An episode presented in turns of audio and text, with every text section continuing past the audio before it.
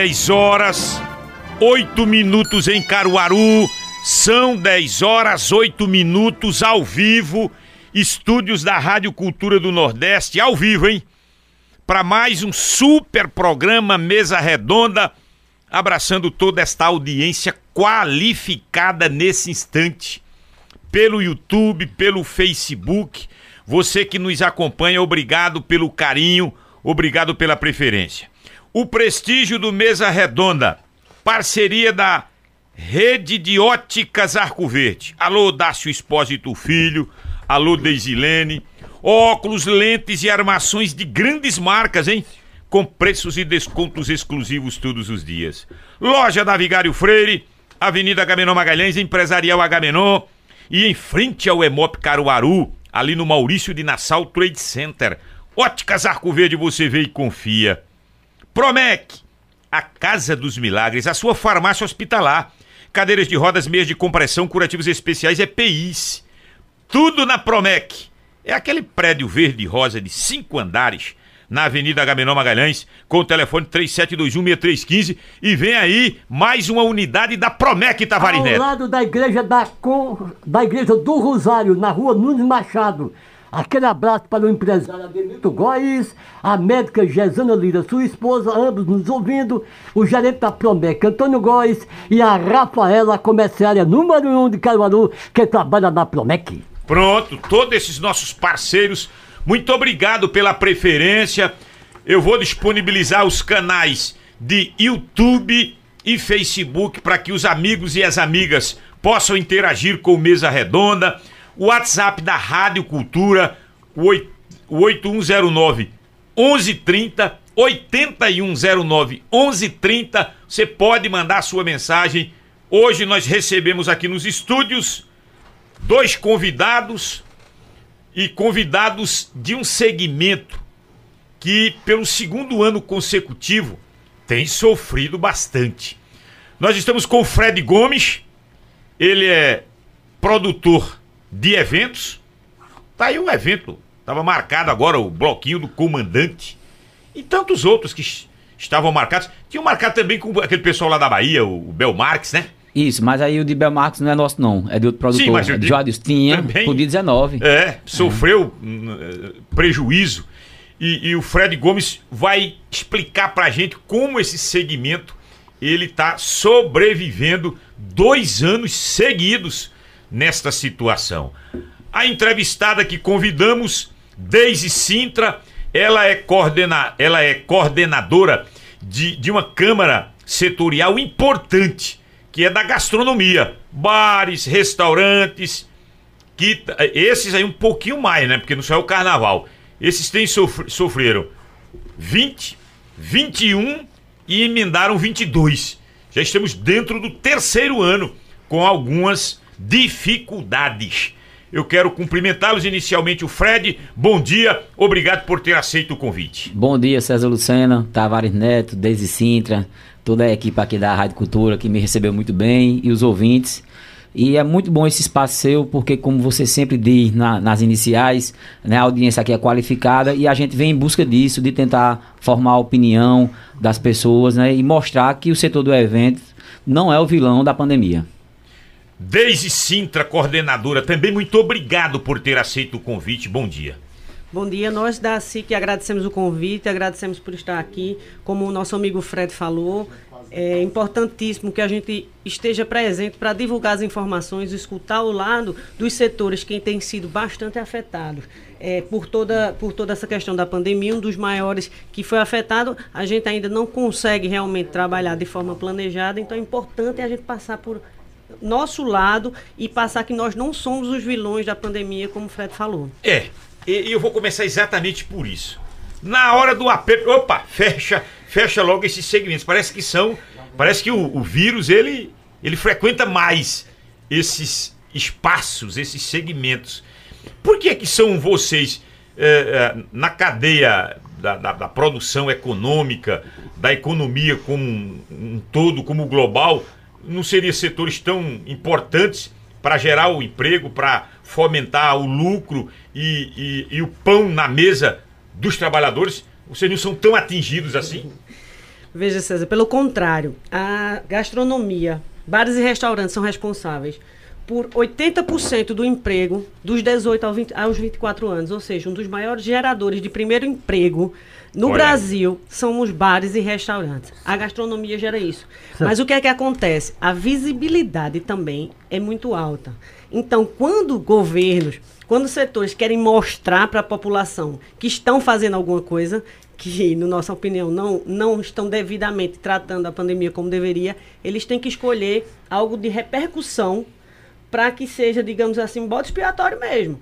E que a gente é, tem sofrido, e em alguns estados mais do que é, outros, como é, é, pancada mesmo para mostrar serviço à população. O Estado precisa mostrar que está fazendo alguma coisa e, infelizmente, tem batido em dois setores que são autogeradores de emprego, fluxo econômico muito importante e é respaldo nenhum a gente tem nem aproximação para conversar sobre isso, exceto através de vocês como canais de comunicação. Essa pecha de vilão, Fred, é danada, né? Isso. Porque aí é quem primeiro sofre a pancada. É. Você disse aí, né? Já são dois anos completos, né? Porque assim, a, a, pra gente que trabalha com calendário, já estamos entrando no terceiro ano já.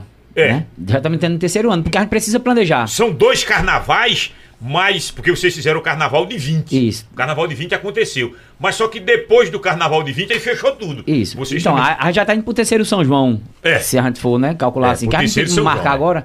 Né? Então, é, durante todo esse período, principalmente no início, a gente entendeu, porque era uma doença muito misteriosa, a gente entende que nosso nossa atividade mexe com aglomeração e a gente esperou as autoridades é, é, tomar as providências devidas. É, não existia nem vacina né? E quando foi tendo é, as flexibilizações das atividades comerciais, né, da economia, a gente foi o último a voltar, né? Cheio de restrições, né? E tudo mais. E é, foi também coincidiu ali com a, a, o período das eleições municipais, né? Em 2020. E mesmo assim a gente é, é, é com muita, muita é, até sendo criminalizado, César, né? né? Quando o pessoal ia fiscalizar a gente, chegava é, 200 é, é, pessoas para fiscalizar o evento, ver se a gente estava cumprindo, cumprindo as medidas sanitárias. Enfim, depois veio a segunda onda, parou tudo de novo. É, é, e, na, e, depois da vacina, com o avanço da vacinação, a gente conseguiu, o ano passado, em 2021, é, em outubro e voltando com esses eventos controlados e fomos foi estendendo novembro e dezembro e esse ano com a chegada da variante Ômicron é, é, começamos a, a, sofrer novamente essas restrições mais pesadas ainda e combinou com essa notícia né agora de última hora de é, é, o cancelamento total, né? Tanto festa pública como privada. Não tem essa história de 300 pessoas, 100, 200, não tem festa. Para o período do carnaval, não. não. Até o dia 19 O período do carnaval, não. Isso, período Aquela semana da, da, da ali, o período isso. do carnaval, vocês estão E é isso que a gente acha injusto demais, porque durante toda essa trajetória que eu passei aqui para você, de altos e baixos, a gente sempre é, é, é apoiou é, é, as decisões do governo, mas agora a gente está discordando completamente. Porque tem a vacina, né? A, a, a população, mais de 80% da, da população já está com a primeira dose, quase 80% está com a segunda dose. Então, a gente acha que essa decisão é um desrespeito com as pessoas que tomaram a vacina, é um desrespeito com a ciência, certo, César? E infelizmente é o que Deis colocou muito bem aqui, a gente vem sendo colocado como bode expiatório, porque a, porque o governo não tem mais como tentar formar opinião da população. O governo per perdeu várias oportunidades aí de aumentar o número de leitos de UTIs, é, é, é, de enfermaria, Porque eles ficam nessa efeito sanfona. Bota os leitos, quando dá uma queda nos números, de, desmancha os leitos. E assim vai. E sempre o para-choque para dar uma, uma, uma resposta à sociedade é cancelar os eventos. Esse é um problema que o, o país vive. Porque aí, se você fizer uma observação, não só é no estado de Pernambuco, nos outros estados também, e qua, quase que na sua maioria, há essas medidas mais restritivas em função desse aumento de casos. Se não para UTI, porque a gente não está agora mais com pico de UTI, só daqueles que não tomaram a vacina, mas nós estamos enchendo os leitos.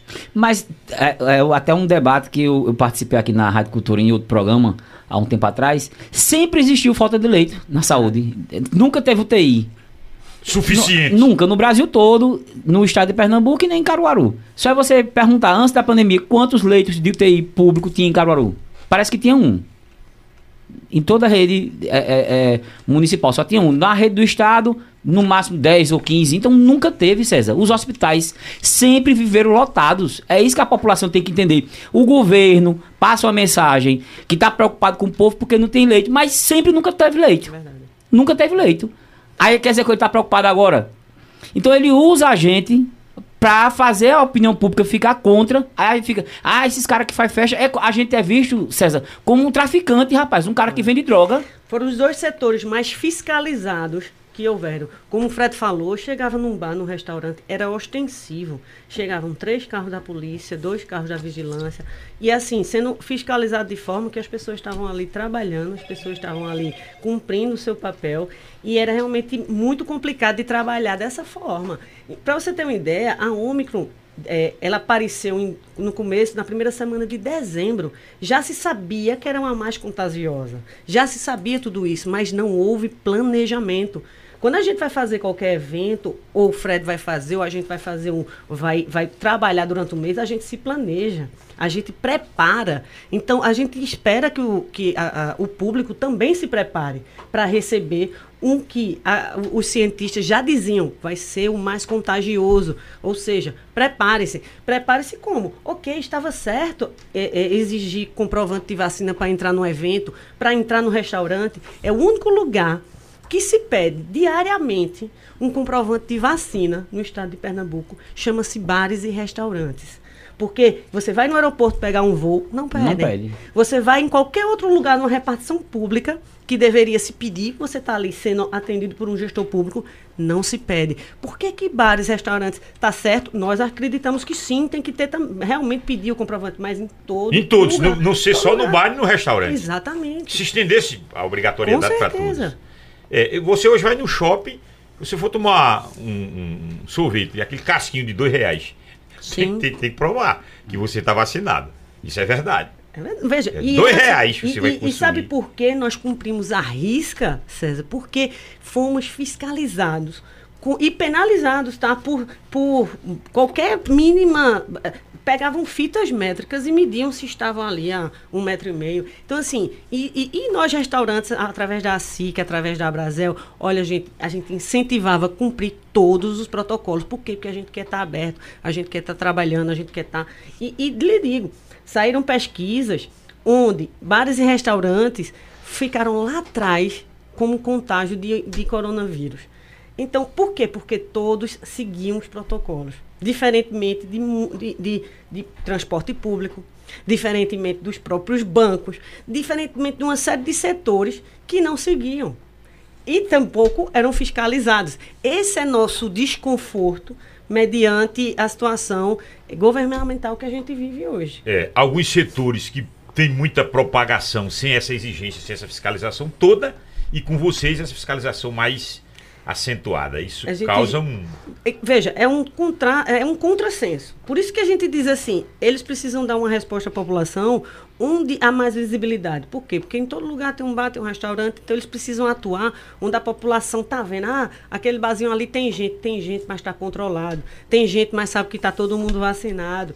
É, é... E forçar a gente ao erro para deixar como vilão, né? Ele, é eles vão botando mais regras, mais regras, para forçar a gente a errar e, e poder colocar mais restrições. E não ainda. só isso, vai aumentando o custo. Porque, veja, você vai fazer um evento, quanto não custa um evento com, com, para produção? Porque não é só o, artista que está lá, tem uma cadeia gigante por trás de evento, por trás de bares e restaurantes, toda uma logística para entregar produtos, bar, restaurante. A gente não está assim do nada e pronto.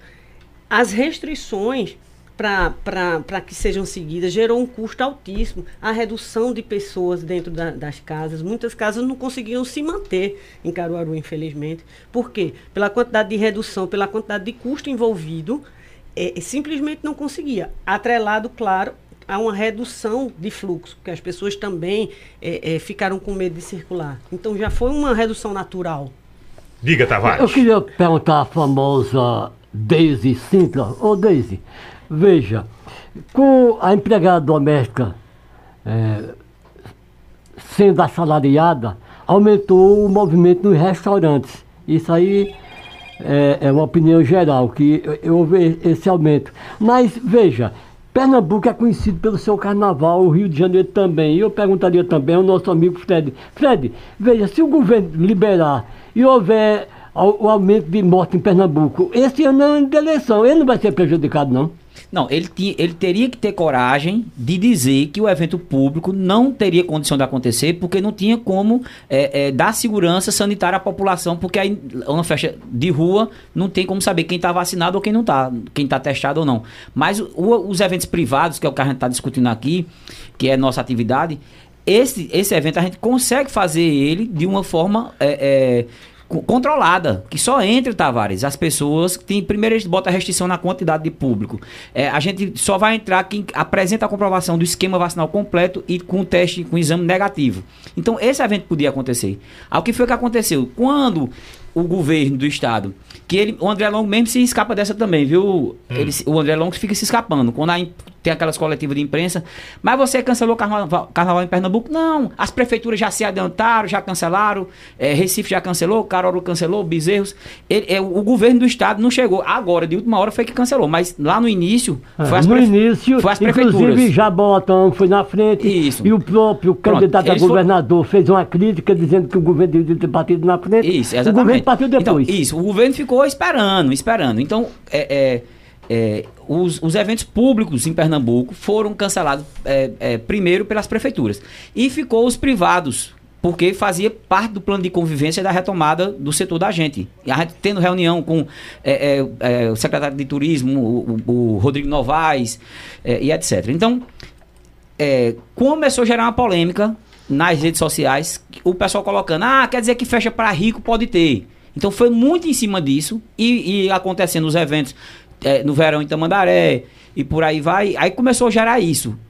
Que poderia ter festa para rico. Aí, o que era para ele dizer? Não é festa para rico, é, é, é, é, uma atividade econômica que pode acontecer de show que quem vai participar é, é quem está vacinado e testado. Né? Então, assim, faltou ele dizer isso. Aí, para ele não, não dizer isso e ficar é, é, é, de encontro com a opinião pública que estava contrária aos eventos privados, ele preferiu cancelar tudo. Né? Aí agora a opinião pública está contra ele, porque dizendo que como é que ele proíbe os eventos e tá aí várias outras atividades sem fiscalização nenhuma, por exemplo, as praias né? Porque você vai amanhã, que é sábado, na praia de Boa Viagem, em Recife, onde ele mora, o André Longo mora, o governador mora, e veja quantas pessoas tem na praia, sem teste, sem apresentar vacina, sem nada, e sem entrar na praia, né? Porque a praia, sem entrar no mar, porque o mar tem os tubarão. Então fica tudo na, na faixa de, de areia, tomando banho de, de, do chuveirão, bebendo, comendo, sem nada ali, aglomerando. Então, se fosse, se ele tivesse tão preocupado, e Sabe quantas pessoas tinha ali numa faixa de areia daquela ali? Tavares. Tem mais de 100 mil pessoas. Muito mais de 100 mil pessoas tinha ali. A mesma coisa aconteceu em Tamandaré, quando começou a aumentar as restrições, que foi na segunda semana de janeiro. É, enquanto um evento que estava acontecendo lá com o Wesley Safadão só poderia ter 3 mil pessoas, só podia entrar quem tivesse com as duas doses e com exame negativo. Naquele mesmo momento, que a festa começou 4 horas da tarde, a praia de Tamandaré, que eu estava lá, se tirasse a sombrinha, ninguém colocava no lugar de tanta gente que tinha. Então, assim. Mas se fechar as praias aí não vai ser Não, eu não quero aí... que feche nada. Eu não quero que feche. Eu tô, tô dizendo a você que não tem lógica o que ele tá dizendo. Então abre tudo. Abre tudo. A sua, sua opinião é, abre é, tudo. Libera tudo. Abre Por conta de da forma vacina. controlada. E, e, tá? e, tem como controlar? Tem. A vacina Não só entra quem tem a vacina? Não, eu digo nas festas públicas. Na festa pública tá- ele tinha que ter coragem de dizer que não dá pra fazer agora. É. Porque você já pensou o Galo da Madrugada com um milhão e Não, meio? ele tinha que ter coragem de dizer isso. com 200 mil pessoas Ele no final de é, é semana. antipopular a medida, mas ele tinha que ter coragem de dizer, fazer um pronunciamento. Povo de Pernambuco, vocês têm que entender que eu não tenho como permitir um evento é, do tamanho do, do, do Carnaval de Recife, do Carnaval de Pernambuco, do Galo da Madrugada, porque não vou ter como controlar quem está vacinado ou não. E não havia tempo hábil também para se, se fazer isso uma festa pública, porque também existe, é, é, existe as licitações, existia todo um processo que não haveria mais tempo hábil para isso. Então já se sabia que não haveria o carnaval público, e como o Fred falou, ele não tinha como, a parte Deise, querer Ele ficou, muito, tenho- ele ficou muito pressionado também pelo casamento do. do, do, do, filho. do filho lá do. do- da- Pedro. É, pronto. Aí ele ficou muito pressionado com aquilo ali. As redes sociais, a partir daquilo ali também foi um bombardeio. Aí, porque é festa de rico, ficou muito em cima disso aí também, entendeu? Diz, Tavares. Ah, veja, é, esse ano é ano de eleição. Eu tenho notado que muitos eleitores de Bolsonaro são a favor do carnaval. Mas eu tenho visto que vota em Lula. Ideológica. A decisão É, ideológica. Mas tá vendo o aspecto político. Eu, tenho, eu estive ontem mesmo com um rapaz que ele vota em Bolsonaro, ele é a favor do carnaval, e um rapaz que vota em Lula contra. É. Veja, eh, tem Aí muita tá- questão ideológica, um tem. científico para a política. Exatamente, mas só que o que a gente está tratando aqui, Tavares, são de negócios, é de economia, são pessoas que vivem daquilo ali, seja ela de Bolsonaro ou de Lula. É, a gente tem que ser realista e tem que batalhar, independente da sua ideologia, e usar, como o Fred disse, a ciência, usar as ciências econômicas, inclusive, para ver o quanto é afetado, o quanto representa aquele setor dentro de uma cidade, o quanto representa a gastronomia dentro de Caruaru, os eventos, quantas pessoas vivem dos eventos. Porque, veja, a gente vê a parte da frente, mas quem está envolvido não vê os técnicos de som, não vê o pessoal que monta estrutura. Eu passei e vi que a estrutura de Fred já estava montada para isso acontecer. Então, em cima da hora, ele já provavelmente já pagou por isso, já estavam montados, ia pagar para desmontar novamente. Gente, isso é dinheiro jogado fora, é dinheiro da nossa cidade que vai pelo ralo. Então, a gente não está em momento de desperdiçar nada, a gente precisa ser é, é, realmente usar a ciência, a ciência econômica, a ciência é, da medicina para planejar para frente. Essa é a nossa questão, e a. Associação Comercial Industrial de Caruaru, com o órgão de classe, o que fez? Veja, nós tentamos e retentamos sempre estar em diálogo com o governo do estado, mostrando esses números, mostrando essa importância. Poucas vezes somos ouvidos. O que, que a gente faz efetivamente que a gente pode fazer? Estamos nos reunindo constantemente com os associados, trazendo alternativas, trazendo soluções, trazendo eh, circuitos, inclusive delivery, quando estávamos fechados. Então a gente, eh, a gente eh, eh, fazia eventos de delivery para tentar é, segurar essas pessoas em casa ao mesmo tempo que elas consumissem também. Então a associação ela tenta dentro da institucionalidade que ela tem essa aproximação com o governo que nesse governo tem sido precária também. Enquanto associação eles ouvem muito pouco. Na verdade são decisões extremamente meramente políticas. Eu vou para o primeiro intervalo.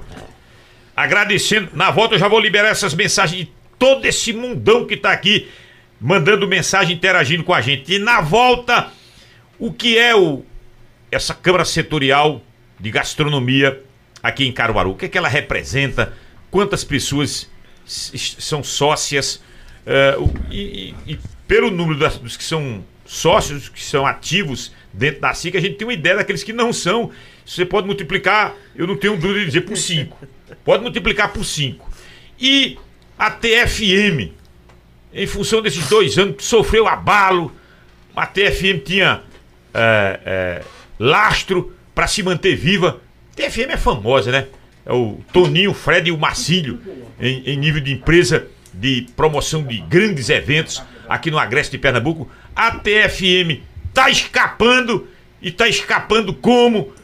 Daqui a pouco, depois do intervalo, é rapidinho, são 10 horas e 32 minutos. Você está ouvindo Mesa Redonda, o programa de debates mais credibilizado da região. Aumente o seu conhecimento ouvindo e participando do Mesa Redonda, abordando sempre assuntos que lhe interessam. Mesa Redonda, 10 horas 33 minutos em Caruaru, 10 e 33, Rede de Óticas Arco Verde, alô Deisilene, alô Dácio Filho, toda a equipe das óticas Arco Verde aí na Vigário Freire, 63 anos de credibilidade. Também na Avenida Agamenon Magalhães, Empresarial Agamenon e em frente ao Emop Caruaru, no Maurício de Nassau Trade Center. Promec, a Casa dos Milagres, a sua farmácia hospitalar, cadeiras de rodas, meias de compressão, curativos especiais, EPIs. Tudo para sua saúde está na Promec, aquele prédio verde e rosa de cinco andares na Avenida Agamenon Magalhães. E vem aí a, mais uma unidade da Promec ali do lado da Igreja do Rosário. Júnior Holanda, o governo tem que se preocupar é exatamente com os ônibus lotados, ele está dizendo aqui no Facebook. George Wellington, concordo com os entrevistados, tomamos a vacina para viver. Tem que trabalhar, tem que ir para eventos.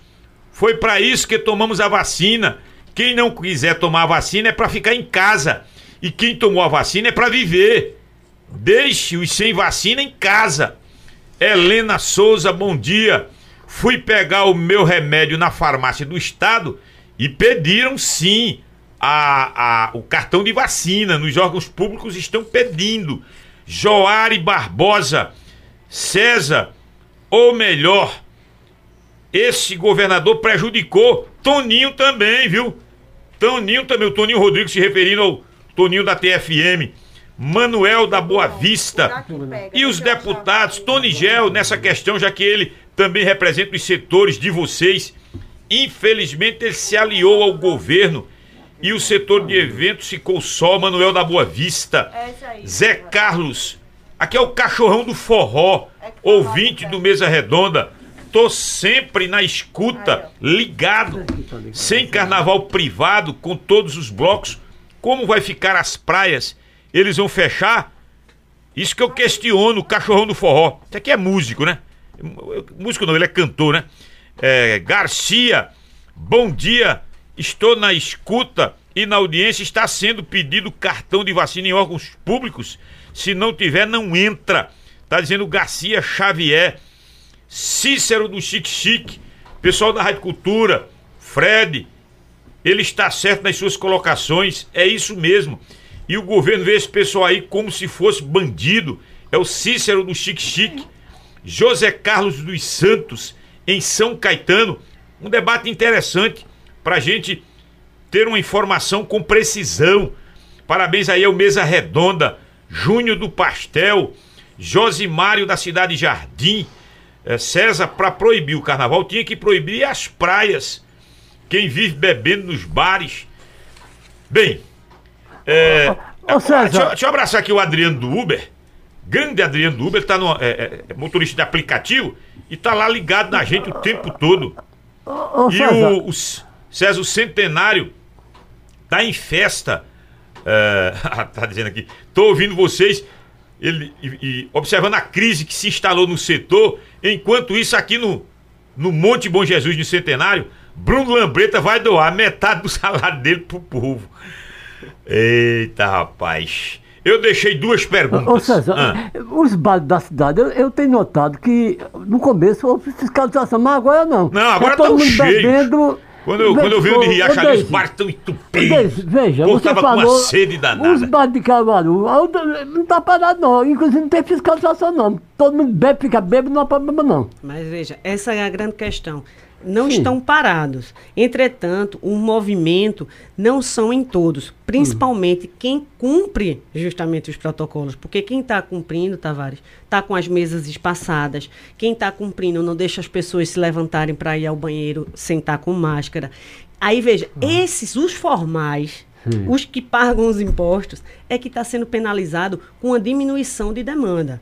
Só que você tem razão, você passa em alguns bares, principalmente de zona rural, em algum, principalmente nas zonas rurais, que não foram tão fiscalizadas mesmo não, como, como no centro da cidade. Tá vendo, César? Então, assim, Que sempre dizer pra você, você tem ido na zona rural todo sábado, viu? Então, assim, a gente que só quer que realmente seja para todos. Assim como é, é que bom que, que o, o ouvinte aí falou que nas repartições estão pedindo o, o comprovante vacina. Isso é bom. A gente não quer, assim, tirar o, o, o movimento de ninguém. A gente quer que seja igualitário e que todos possamos trabalhar. Então, realmente, você tem razão que alguns lugares não estão seguindo E você passa e realmente está lá, de forma desordeira. Isso a gente, pelo contrário, na SIC e aos nossos associados, a gente passa os protocolos, a gente tem reuniões que a gente precisa, enquanto segmento, fazer as coisas corretas. Porque, veja, já somos direcionados como os vilões da pandemia. A gente fazendo as coisas corretas, se a gente é, é, deslizar um pouquinho, aí é que vem mais Ô, revoltoso. Fred Gomes, você não poderia fazer um levantamento dessas pessoas que, que fazem show, como você contou, sofoneiro e assim por diante, e o governo do estado dá uma, dá uma gratificação a esse pessoal, não? É, ele, o governo do estado já tem algumas políticas, né? E alguns Sim. go- governos municipais também têm essa política de auxílio. Mas assim, é, o, o que eu estou inserido, que é mais nos eventos privados. Você mesmo é empresário, Isso. você recebeu alguma ajuda? Não, nenhuma. E E, não pode- nem busquei. Eu, eu não quero, eu não quero ir esmola, eu não quero, eu quero trabalhar. Eu quero é, é, com dignidade é, conseguir meu sustento. Entendeu, Tavares? Então assim, eu sei que tem gente que precisa, que não tem a, a, a- a- o estilo de trabalho que, a, que a gente tem como empresário. Mas aí tem é, músicos que precisam, mas é, é, muitos deles é, já estão com problema, já não é mais só financeiro, já é problema de saúde mental, porque não está na atividade que é, é o sonho da vida dele, não está podendo exercer, está privado disso aí. Então eu estava dizendo aqui fora do ar, Tavares, isso, que tem músicos que estão trabalhando em outras atividades para poder levar o sustento para casa, mas não estão sendo felizes nessas É, outras é, já atividades. notei, a tristeza é grande. Entendeu? Então a tristeza é grande. Então, assim, já passou dessa fase de auxílio. Passo, ah, o momento agora é de tomar medidas que realmente sejam efetivas, que é o- aumentar o número de leitos, né? E, e aumentar a capacidade de vacinação do povo, que graças a Deus o pessoal está se É, vacinando. infelizmente ainda tem negacionista nessa história.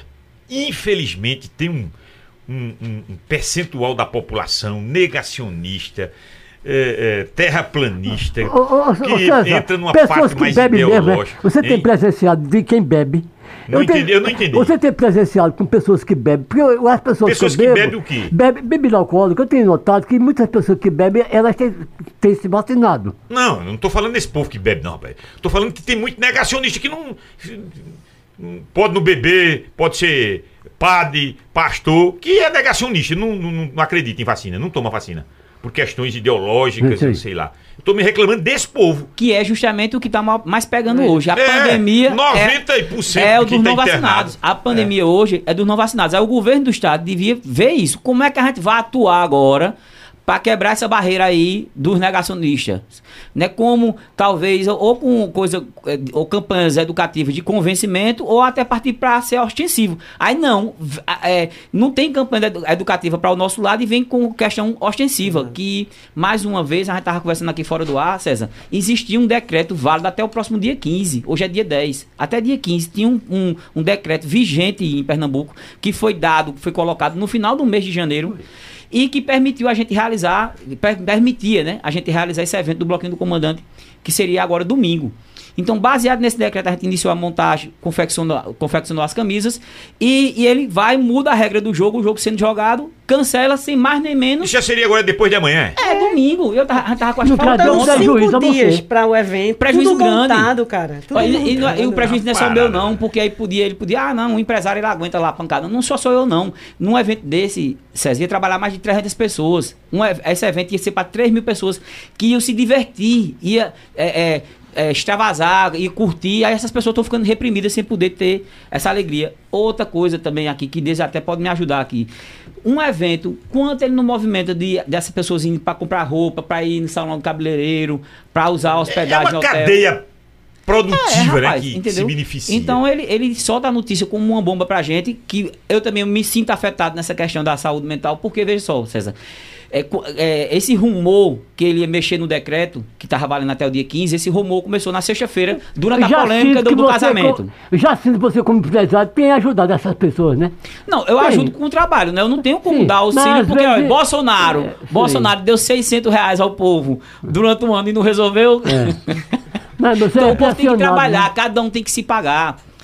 Feito o senhor tá aqui trabalhando hoje, entendeu? Então não é só o dinheiro, é, é o que traz de dignidade para as pessoas. Você ser responsável pelo seu sustento, isso é muito importante. Não tá, não tá vivendo de ajuda. Agora a gente ajudou sim, a gente fez lives. Eu vou, eu vou falar no como ele. É, na- na- vou tem uma responder. pergunta pra você nesse Isso, sentido. Nesse sentido, eu vou, eu vou falar. A gente ajudou, mas não é isso o objetivo, né? Esse aí não é. Esse é- eu, eu sou contra, inclusive, o assistencialismo. Certo? Eu, eu sou a favor que o governo, o Estado, deixasse o povo trabalhar, produzir, não atrapalhasse, que é o que os caras ficam. Aí ele ontem, antes de, de dar o anúncio do decreto, ele, ele, ele proibiu os eventos, proibiu o carnaval, proibiu tudo à tarde. De manhã, ele anunciou que o 13 terceiro do Bolsa Família. Entendeu? Então, assim, é, fica, é ideologia, rapaz, entendeu? Infelizmente. Aí, veja, é, é, a gente vem com o evento e ele vai dar a notícia cancelado, certo? A gente com as Já passagens... tinha o que pronto? A estrutura palco, camarote, as passagens do avião dos artistas emitidas, eh, as camisas prontas, prontas, os ingressos vendidos. Aí veja, veja o que eu digo de saúde mental. Aí vem um, vem um baque desse, César. Veja, sexta-feira, esse, esse anúncio foi na segunda. Sexta-feira começou o rumor que ele poderia mexer no decreto. Eu já, eu já não dormi, Daisy. Sábado, domingo, aquela tensão. Eu digo, meu Deus. E eu também não podia parar. Se eu parasse de montar e ele deixasse. Porque eu imaginei o seguinte: ele vai dar novas restrições, mas a partir do dia 15. Ele não tá, não tem lógica dele fazer uma coisa dessa é, é, de, pra de imediato. Porque Inclusive, a gente ficou sabendo de, de fontes perto e a gente fica até constrangido. Eu pensei em ligar para você e para outras pessoas que estão nesse grupo, só que a gente fica também sem poder passar uma informação que a gente não tem segurança. É. A gente fica. E, e, e feito ele disse, a gente não acreditava. Eu disse, meu Deus, não é possível que eles vão fazer isso. Faz, faltando cinco dias. é muita irresponsabilidade. 15. Não é isso? Você Ah, faltando todo mundo cinco dias para eventos, você dizer assim, ó, aqui, em cinco dias a gente vai fechar essa rádio, tá? Gente, a irresponsabilidade com as pessoas que estão trabalhando, a irresponsabilidade de quem está botando dinheiro, quem está investindo. Porque quem está investindo faz, ah, estão ganhando dinheiro, não é só isso não. A gente está tentando retomar uma atividade econômica que se não fosse diversos outros fatores, já estaria fechada. Aí veja a bagunça que ele gerou. Dia 3 de abril, né, que é uma data para você que você gosta de política aqui, veja, dia 1 é, quando- é o prazo que é, é, os Um candidatos. é o dia da mentira. É, diga a mentira e o dia que o limite para se desincompatibilizar, né? Para disputar É. a eleição, né? Pronto. Então, no dia 3, a gente tem um evento já marcado, divulgado, vendendo ingressos, que é Mari Maraísa, uma dupla sertaneja, que era as patroas junto com Marília Mendonça, né? Ah. Pronto. Dia 3, o, o, o decreto agora que o governador colocou é até o dia 1 de março.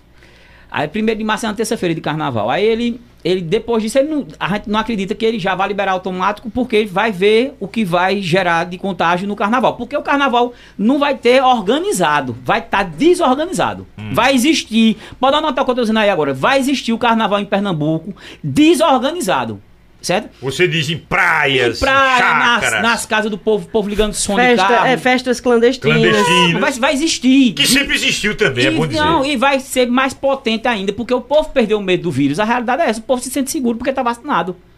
Certo? Então tem outras formas de, de- o povo mesmo é, promover. Então vai existir o carnaval em Pernambuco desorganizado, certo? Aí quando essa bagunça todinha, quando for dia 15 de março, que é o, o tempo que eles querem, ah, então vamos voltar agora para mil pessoas. Aí 15 de março, com mais 15 dias, terminou março, né? Assim, e minha festa não é 3 de abril. Como é que eu vou fazer uma festa com Maiara e Maraísa sem saber se é para 500 pessoas, se é para mil, para duas mil? Então ele bagunçou o sistema todinho de novo. É. Entendeu? Ele bagunçou todo mundo. É, é, E a Semana Santa, como vai e ser? pronto. Quem Aí sabe? já tá Robinho É uma- anunciando boa a paixão pergunta. de Cristo. A- a- É Anunciando. 40 dias depois o governo já tá plebiscito. preparando a Mas, pista. mas- mas é um pouquinho mais lá pra frente. Deixa eu, deixa eu me apegar aí. Aí você cance- é, cancelou essas passagens do. Era o Natan, o Xande Avião e o Zé Vaqueiro. Zé Vaqueiro. Perdi, perdeu. Não tem remarcação mais não, porque eu vou remarcar. É, é, remarca, fica com crédito. Só que quando vai ver as passagens, as passagens estão mais caras. Pronto, então dá em nada. Olha, Aí aí ficou veja, pra quando? remarquei pra 1 de maio. Aí vou, né, enfrento Mas, a, mas tá com esse problema da Maiara e Maraísa. Essa, essa Grande. data aí tá meio. grande, porque eu, eu já mandei dinheiro, e se eu mandar mais? E se eu não mandar, ela mesmo cancela. É. Veja, se eu mandar mais dinheiro, Pode perder. posso perder. Se eu não mandar, ela cancela, perco o que eu mandei. Veja que sinuca de bico. É complicado. E não só sou eu, isso é Pernambuco inteiro, rapaz. É. Entendeu? Pernambuco inteiro. Por falta de coragem de o cara dizer que como é que ele bate, na- que bate, que tem que se vacinar, que tem que se vacinar, e ele toma uma medida que, que ele, ele tá Falta de desconsiderando gestão, a vacina. Gestão. As empresas, toda empresa tem que ter gestão para ela continuar seguindo e seguindo bem. O Estado era o primeiro que tinha que ter uma, uma senhora gestão. Pra, por quê? Porque ele mexe com várias cadeias, várias cadeias produtivas. Então, o primeiro a ser um excelente gestor deveria ser o Estado. Em contrapartida, a gente vê esse tipo de situação. Vou dar um dado aqui dos, vac- dos não vacinados que Ah. estavam falando. Se 80% se vacinou, Mesmo assim, ainda ficam 20% dos brasileiros. Pernambuco, eu acho que está na casa de 75%. Ou seja, 25% em Pernambuco não se vacinaram. Faz uma conta de 25% da população pernambucana. Se essa realmente pegar, não tem leito. É um certo? quarto, peraí, dois, dois milhões, dois milhões de pernambucanos, dois milhões de alguma coisa não, não tomaram a vacina. Um de 0,2, 0,3 avança, que é o dado científico, avança na. na uma- um caso quadro grave. mais grave, é. Veja, aí 3% de 2 milhões e meio. É. É. muita gente ainda. Então, assim, é realmente como o Fred falou, questões de, em vez de bater em setores privados, tinha que bater é em informação, tinha que bater para trazer, pegar pelo, pegar pe- tem algumas cidades, como ele falou, gestão pública municipal que está indo nas A zonas busca rural, buscando, indo lá vacinar. Eu digo isso porque tem um funcionário que mora na zona rural, elas foram lá vacinar minha mãe que tava, não estava querendo lá, só que quando chega vacina. Sabe? Então, é esse tipo de, de gestão que é para ser feita. Não tem a ver com, com impedir o setor privado de fazer, de trabalhar, Ô, Tavares, veja, qual foi o momento que mais morreu pessoas é, da, da pandemia? Foi- Março do ano passado. Não é isso? Tava tendo evento, 4 mil pessoas. Pronto, tá- Mas é porque também não tinha vacina ainda. tá, mas existia eventos. Não. Então pronto, mas também não tinha vacina e teve campanha política. Aquele, aquele período de março foi terrível. Pronto, então, e A tinha- gente anunciava 4 mil mortes a cada 24 Pronto, então, e não horas. tinha festa, não tinha eventos. Tinha só aquelas clandestinas. não, Sim, tiveram os feriados, porque veja, isso aí é a consequência de março, veio de 7 de setembro, 12 de outubro. De política. E é, o, a, a- as eleições. É. E, pronto, pode ver, quando chegou a- quando parou as eleições que devia fechou. Só que já tem. O vírus não é o pego hoje, morre daqui a duas semanas, não. Então, assim, existe um tempo para isso. Quem está envolvido na cadeia de saúde sabe todos esses tempos, sabe tudo agora. Existem decisões por trás a serem tomadas. Tem coragem ou não tem coragem de falar a verdade, de expor o que é que, o que, é que pode ser feito. Você vai chegar e vai dizer assim: a gente foi incompetente e a gente não, não atuou quando era para ter atuado aqui. Ô César, é porque é o seguinte, e- é, você também não, não deve só escutar é, os xiitas, né? Aqueles radicais, não deve ser só isso. E, e com todo respeito né, aos cientistas, ao pessoal da área da saúde, tudinho, mas ele- eles vão fazer é, recomendações no, na ideologia deles e, e por eles era para estar todo mundo dentro de casa, no Brasil todo. Né? É, Mas veja, São Paulo hoje é vida normal, é, é- é Santa Catarina, Espírito Santo. Então tem vários estados do Brasil que está sendo vida normal. Aqui no Nordeste tem, Rio Grande do Norte, Rio tá Grande, do lá. Rio Grande do Norte, se você pegar, ele não tem índices elevados. E Rio Grande do Ou Norte seja, é a parou muito pouco. governadora do PT, né? No Rio Grande do Eu não Norte. quero, eu não quero é, politizar isso, não. Esse Sim, mas debate, acontece não. o seguinte, veja, como é que ela também, ela vai enfrentar uma eleição para governadora. É, eu, eu penso que cada, cada estado tem suas estratégias aí. A, a de lá foi muito assertiva, viu? A de lá, do, do Rio Grande do Norte, ela deixou a, Fátima decisão. Bezerra lá. Ela deixou a decisão com os municípios. Com os municípios. Eu, eu confesso que eu sigo orientações da Organização Mundial de Saúde, porque enxergo ser uma, uma instituição séria e, e que, que segue a ciência. Mas vamos voltar para cá. A TFM, o que é a TFM hoje? Veja, a TFM é uma empresa de três empresários individuais, que cada um tem seu CNPJ. Toninho é, entra nas parcerias com a gente, com a, com a Rádio Liberdade. Eu tenho meu CNPJ e Magno tem um dele. que Você disse Marcílio. Marcílio é irmão de Magno. É Magno, Mas é Magno, né? não é Até- Marcílio, não. Marcílio é, o da política, da o, o eleitoral, É, advogado eleitoral. É, é, Verdade. é. Então, e tem Marcelo Kumaru também, né? É, tem Marcelo que também é da eleitoral. Então, a TFM, é, a gente tem projetos é, que são os três juntos e tem projetos individuais cada um. Né? Então, por isso que a gente conseguiu sobreviver esse período. Né? Porque o Toninho, fosse só da empresa de evento, Toninho não tinha como sobreviver. Então, Toninho tem os outros projetos dele. Né? Eu tive muito apoio da minha família, certo? Durante esse período. E Magno tinha um restaurante, que era, além da TFM, dos shows que a gente fazia, Magno tinha um restaurante que era o Valete, que também foi muito atingido na pandemia e fechou. Imagina. Ele fechou, que era na esquina da Mansão Forró ali, É. Magno tinha, fechou. Mas Magno é, buscou outros, outros projetos. Na campanha ele de- desenvolveu um trabalho de marketing e de guia, eleitorais, de guia eleitoral para várias cidades. Então Magno ganhou muito dinheiro na, no período da campanha eleitoral, que ele fez para vereador e para prefeito na região. Inclusive ele fez a campanha do prefeito eleito de Santa Cruz Capibaribe, quando ninguém acreditava que o prefeito teria alguma chance, porque tinha um cara lá favorito, Alan Cordeiro, e tinha o, o candidato de Edson Vieira, que era o Dida, não o vice.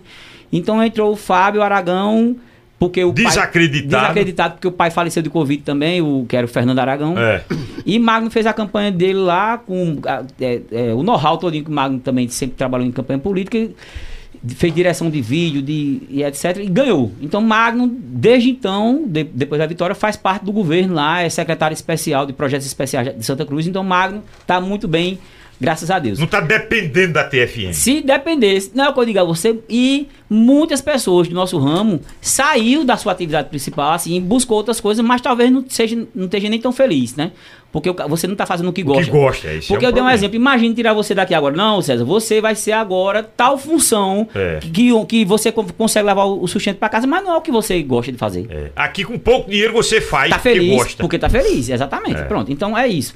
Então, César, quando, quando aconteceu a, a pandemia, a gente teve decisões em conjunto, mas também cada um teve que individualizar, porque cada um sabe onde o calo aperta, né? No meu caso, eu parti para cortar custo. Minha conta de celular era 200 reais. Eu liguei para a operadora e digo, olha, ou você deixa do mesmo jeito por 100 ou corte.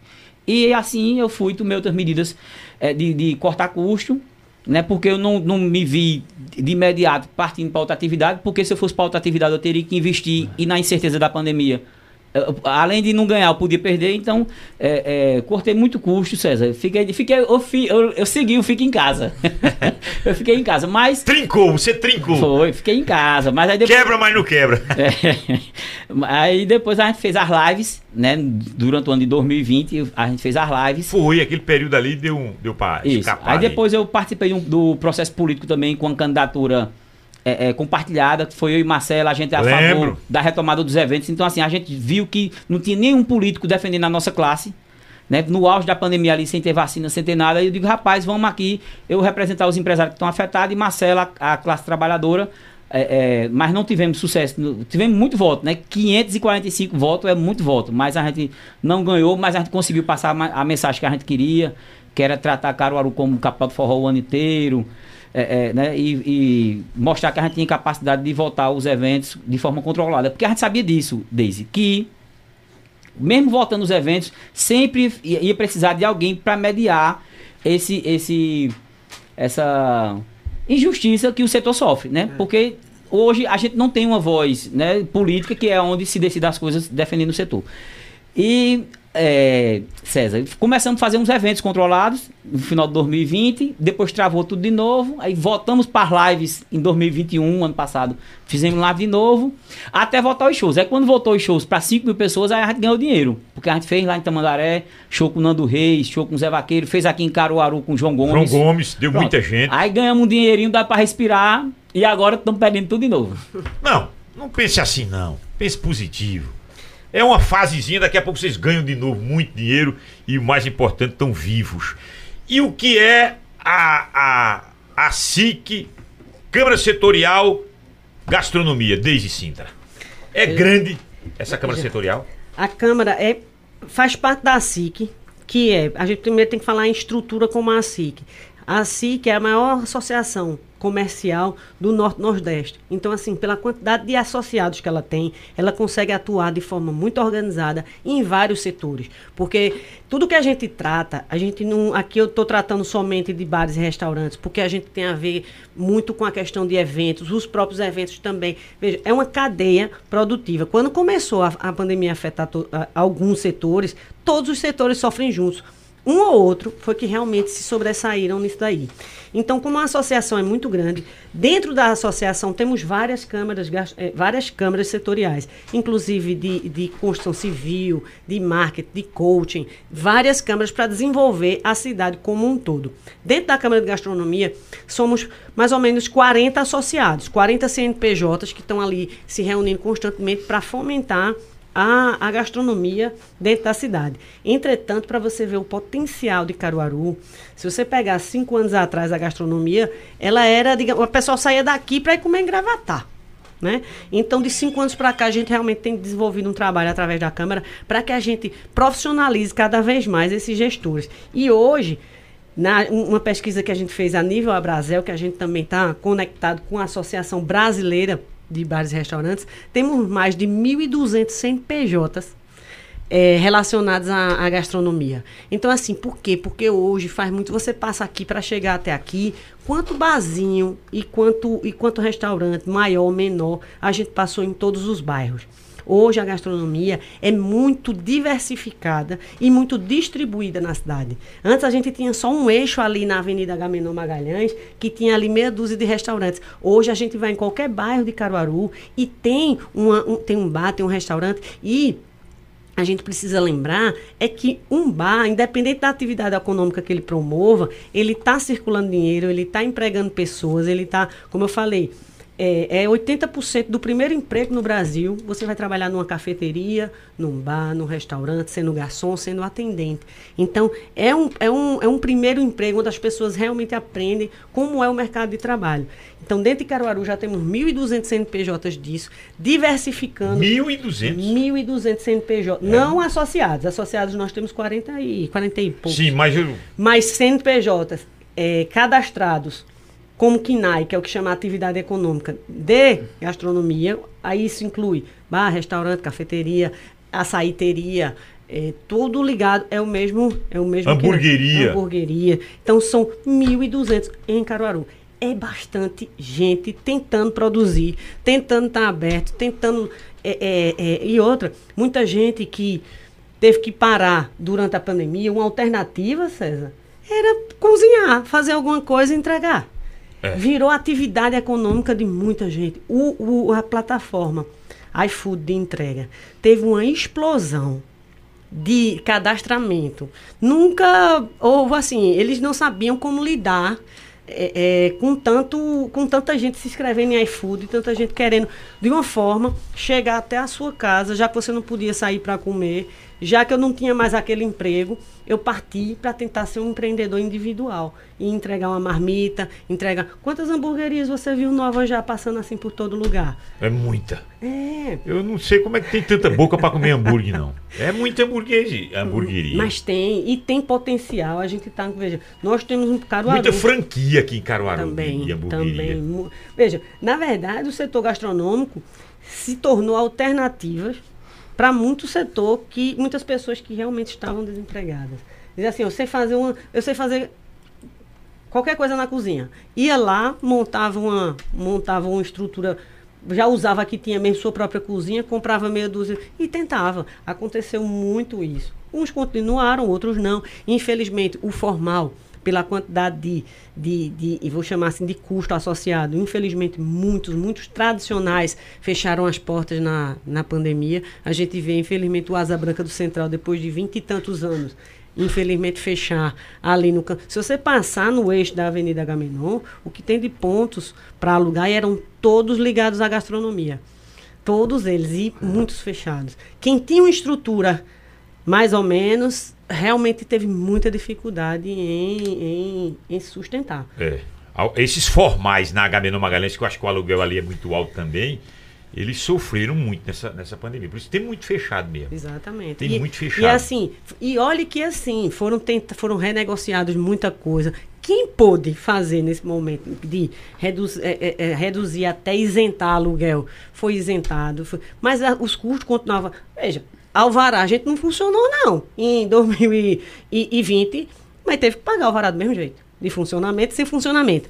É, isso, isso, isso, é que eu, isso é que eu condeno. Todos os Por que impostos. Por que esses alvarás não foram suspensos? Veja, todos os impostos estaduais, federais. Todos seriam suspensos em função da pandemia. Todos continuaram existindo. Então, alguns foram prorrogados e a gente está pagando agora do mesmo jeito. Assim, sufocado do mesmo jeito. Então, essa questão operacional e quem tinha quem é formal, quem tinha seus funcionários registrados, quem tinha toda.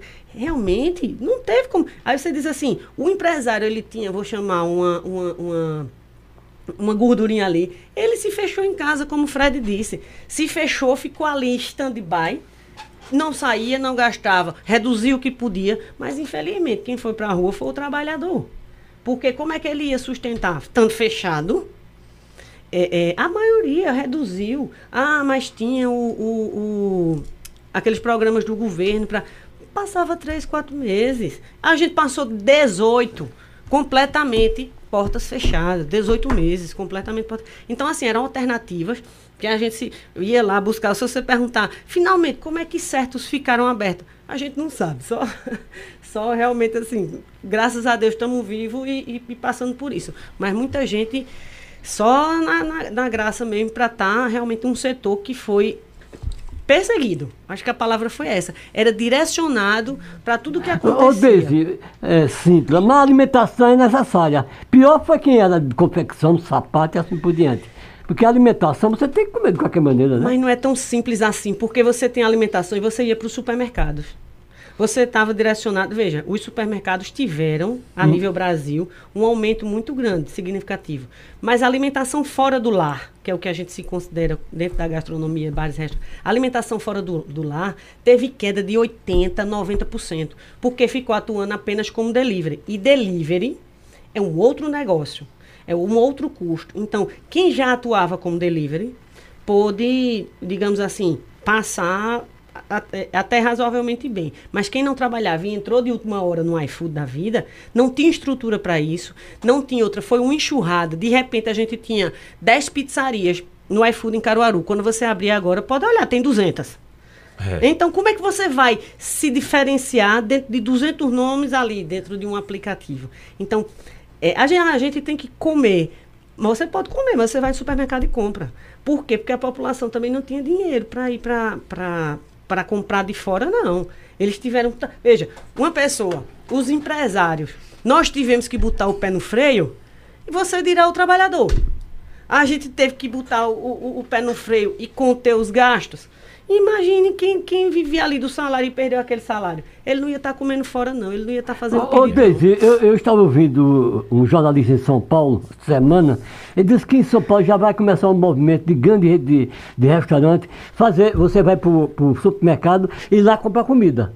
Quer dizer, eu vou industrializar. Eles vão saber mais ou menos qual é o prato mais é, rápido para vender no supermercado. Porque você vai fazer compra e leva o almoço para casa. Foi outra coisa também que por conta das lives Sim. aconteceu muito. E, e, hoje a gente, mesmo voltando a, a, a, trabalhar, digamos assim, dentro de um protocolo de 80% do que a gente era, a gente ainda não voltou com 60% do movimento. Por quê? Durante as lives, as pessoas se acostumaram a realmente, ó, eu vou ali no supermercado, vou preparar, eu vou assistir um vídeo preparando como é que eu vou preparar meu alimento aqui, minha bebida, meu drink, tudo. Então, assim, surgiram várias opções de cervejas diferentes. Então, hoje, o, o, o, as pessoas também estão com muitas opções de fazer em casa. As lives trouxeram essa nova dinâmica de alimentação das pessoas, fazendo com que é, é, os bares e restaurantes perdessem um pouco do seu movimento.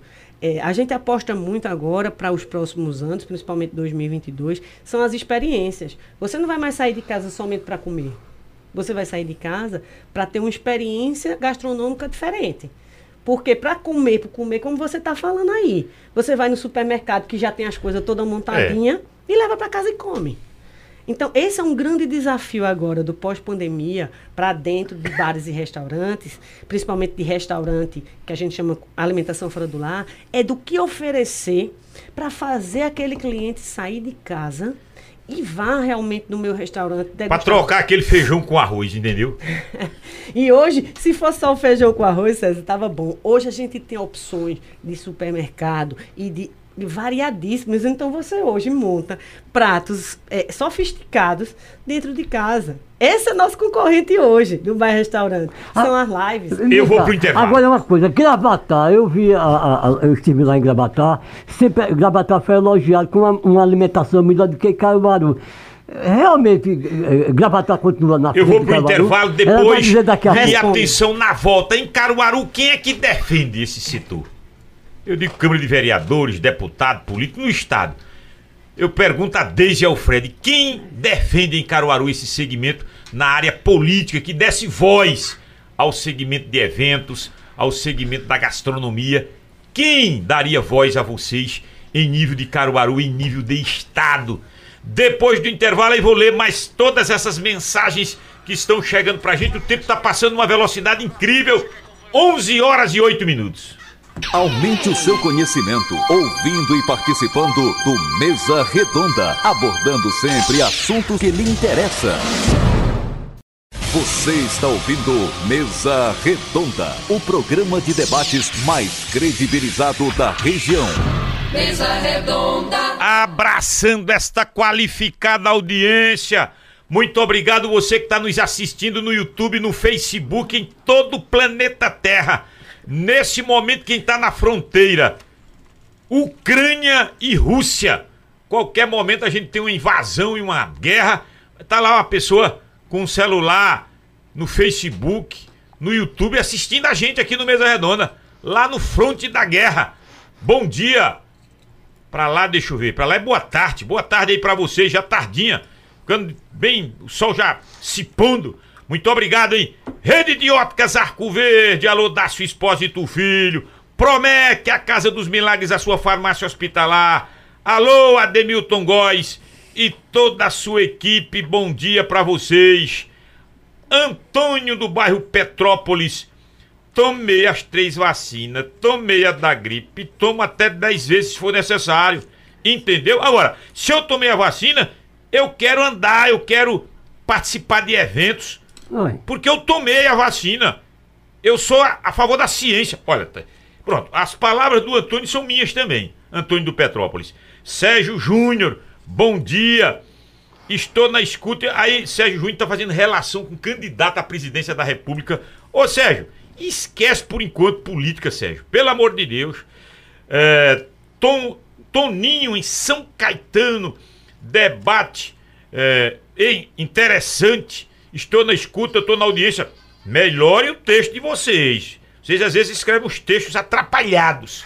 E a audiência aqui é qualificada, eu exijo um texto bem elaborado. César, igual desse aqui, ó, o Rafael Nascimento. Se a vacina fosse unanimidade, as sequelas atuais seriam bem menores. Se alguém não tivesse recusado uma centena de e-mails da Pfizer, teríamos saído disso já. É o filho do Zezinho da farmácia. André, André Santiago, será que é o, o- Será que é o daqui da Rádio Cultura? Vai dormir, André. O Observatório Covid da FIA, Fiocruz afirmou que nove estados estão na zona de alerta crítico na ocupação de leitos de UTIs para a doença do- no SUS, com indicadores iguais ou superiores a 80%. Pernambuco está com 88%. Aí André, é por isso que o governo de Pernambuco restringiu. Tá dizendo aqui o André. Devia aumentar os leitos. Se tivesse mais mil leitos, aí não tava em 50%. É. Agora só que um leito não é. O leito não é uma cama com um lençol que- grudento, mas não. o que veio de dinheiro pra esses homens aí, homem. É. Veio muito dinheiro. Olha. Quantos meses? Às vezes, às Quantos vezes a gente meses? fala que aumente o leite de UTI, como se fosse, como se fosse a manjedoura que Jesus nasceu. Não é não, Fred. É, mas, mas não é, você Você Teve sabe o que eu- teve você tempo falou da isso. Deixa, deixa eu te dar uma explicação o que é um leite de UTI. Leite de UTI, além do espaço físico, que tem que ser de alta qualidade, e técnico, que são os equipamentos, eu vou dar um dado a você. Tem um material humano. Você tá pensando que o Fred Gomes, aquele médico AS, médico clínico, tá sentindo, eu tô com uma dor debaixo da costela aqui. Toma um, um anador, toma um, uma dipirona que passa. Não é esse médico que vai para o leite de UTI, não. Tem que ser médico UTIista, de altíssima qualidade. É, mas não é, só, não, tem. não é- não é só UTI que tá em jogo, não. É o de enfermaria também. Mas Pois é. você falou aí um momento que ia muito pela OMS. A OMS Sim. sempre falou isso. Quando Sim. fosse para ter restrições ou lockdown, seria para ter tempo suficiente para o sistema público se preparar. É isso. E não já se preparou em outros momentos? Pois Por é. se preparou pra Aí eu, eu defendo. Se se preparou, então bota em prática esse Isso. planejamento, Isso. né? Mas eu repito, UTI não é a manjedourazinha que Jesus nasceu, não. Mas para desmanchar é ligeiro, né? Porque desmancha que a gente nem vê. Tá E lá, os hospitais a quantidade de, campanha. recurso É só dizer ao médico que não precisa ir mais. é, é, E desliga o aparelho. e a quantidade de recurso envolvida. É, esse também é uma das situações que, para o setor público, não estava sendo interessante ter carnaval. Por quê? Porque a quantidade de dinheiro também já alojada, já girando no, no âmbito da saúde, era é ainda fenomenal. Então, todos os, todos os estados estavam aí em situação de emergência e gastando e recebendo verba assim, ó. Então, é, a gente bate na tecla que é questão de gestão, é questão de, de planejamento. Já se sabia do contágio da Ômicron há mais de dois meses. Eu não vou montar um UTI, o, o médico não vai montar UTI em, Do dia do noite, noite. Mas você, em dois meses, pela terceira ou quarta vez, pelo que isso é a terceira onda, né? É, a terceira. Terceira onda. Então você já era. Veja, e se fosse no empresário, realmente estava mais nem aberto, não. Porque a gente não aguenta levar lapada atrás de lapada e eu não vou aprender com ela, não. Cada vez que a gente tem uma situação, tenho certeza, Fred faz uma festa, naquela festa ele já vê o que é que não funcionou e a próxima Por ele já que eu já, não- corrige. talvez, já tô com o alerta ligado pra Mari Maraíza. Exato. Olha, Vamos montar a estrutura de novo, velho? Graça Pereira tá dizendo, numa festa tem os garçons, os barraqueiros, iluminação, gelo, bebida, catador de lata, varredor, montagem, estrutura, banda de cantores, ingressos e por aí vai. Pode, che pode chegar na festa em si, pra chegar na festa em si, é muita gente envolvida. Precisamos de trabalhar. Preciso trabalhar. É a Graça Pereira. Essa aqui é do setor, pelo conhecimento dela aqui. Zé Alexandre Rodrigues, Cremilda Belo, Cremilda Melo, parabenizo. Sim, o governo em que adianta movimentar para o bem e depois para o mal, leite de UTI, funerais, etc. O que estamos vivendo no momento, consequências das festinhas de ano. A Cremilda Melo diz: fecha tudo. Bom dia, César Lucena e todos da Rádio Cultura. É o Joari. Inclusive o Body Burger Bus, com três palavras de bom, bonito e barato. Eu tô é vendendo. É o Joari Antônio Santos. Marcos Paulo de Sumé, na Paraíba. Mais um grande debate. Re, Rezanildo Amâncio. Bom dia aqui em São Paulo, ouvindo vocês. Ó, que beleza, em São Paulo. É, Cícero do Chique Chique, Melry Alves, na audiência e na escuta. E você deixou a pergunta. Eu, eu pergunto, eu queria que a Deise Cinta falasse, porque diz que a culinária, a alimentação em Grabaté é melhor do que Caruaru. Aí eu queria ouvir da nossa digníssima Deise Cinta qual, qual é a avaliação, uma vez que ela eh, eh, vive em contato sempre, Caruaru e Gravatá. Essa afirmação, Tavares, era verídica há mais de cinco anos atrás. Hoje, depois desse desenvolvimento todo da gastronomia caruaruense, hoje já somos me- me- melhores e maiores. Então, existe, hoje, principalmente, como eu falei, existe um desenvolvimento nos bairros de Caruaru, onde tem realmente muita coisa boa. Hoje, nos diversos bairros, inclusive, Caruaru cresceu muito nos últimos cinco anos, é cheio de condomínios, é, é, as periferias cresceram de forma organizada. Então, hoje a gente já tem muita coisa boa dentro de Caruaru. Sem contar que Cravatá ele tem um ciclo muito de final de semana. Então, realmente, assim, ele é uma questão de, de, de veraneio, de es- esporádico e finais de semana. Então, hoje, ainda bem, e a gente pretende melhorar ainda mais a gastronomia caruaruense. É melhor e maior do que a de Gravatá. Respondido. Agora eu deixo uma pergunta.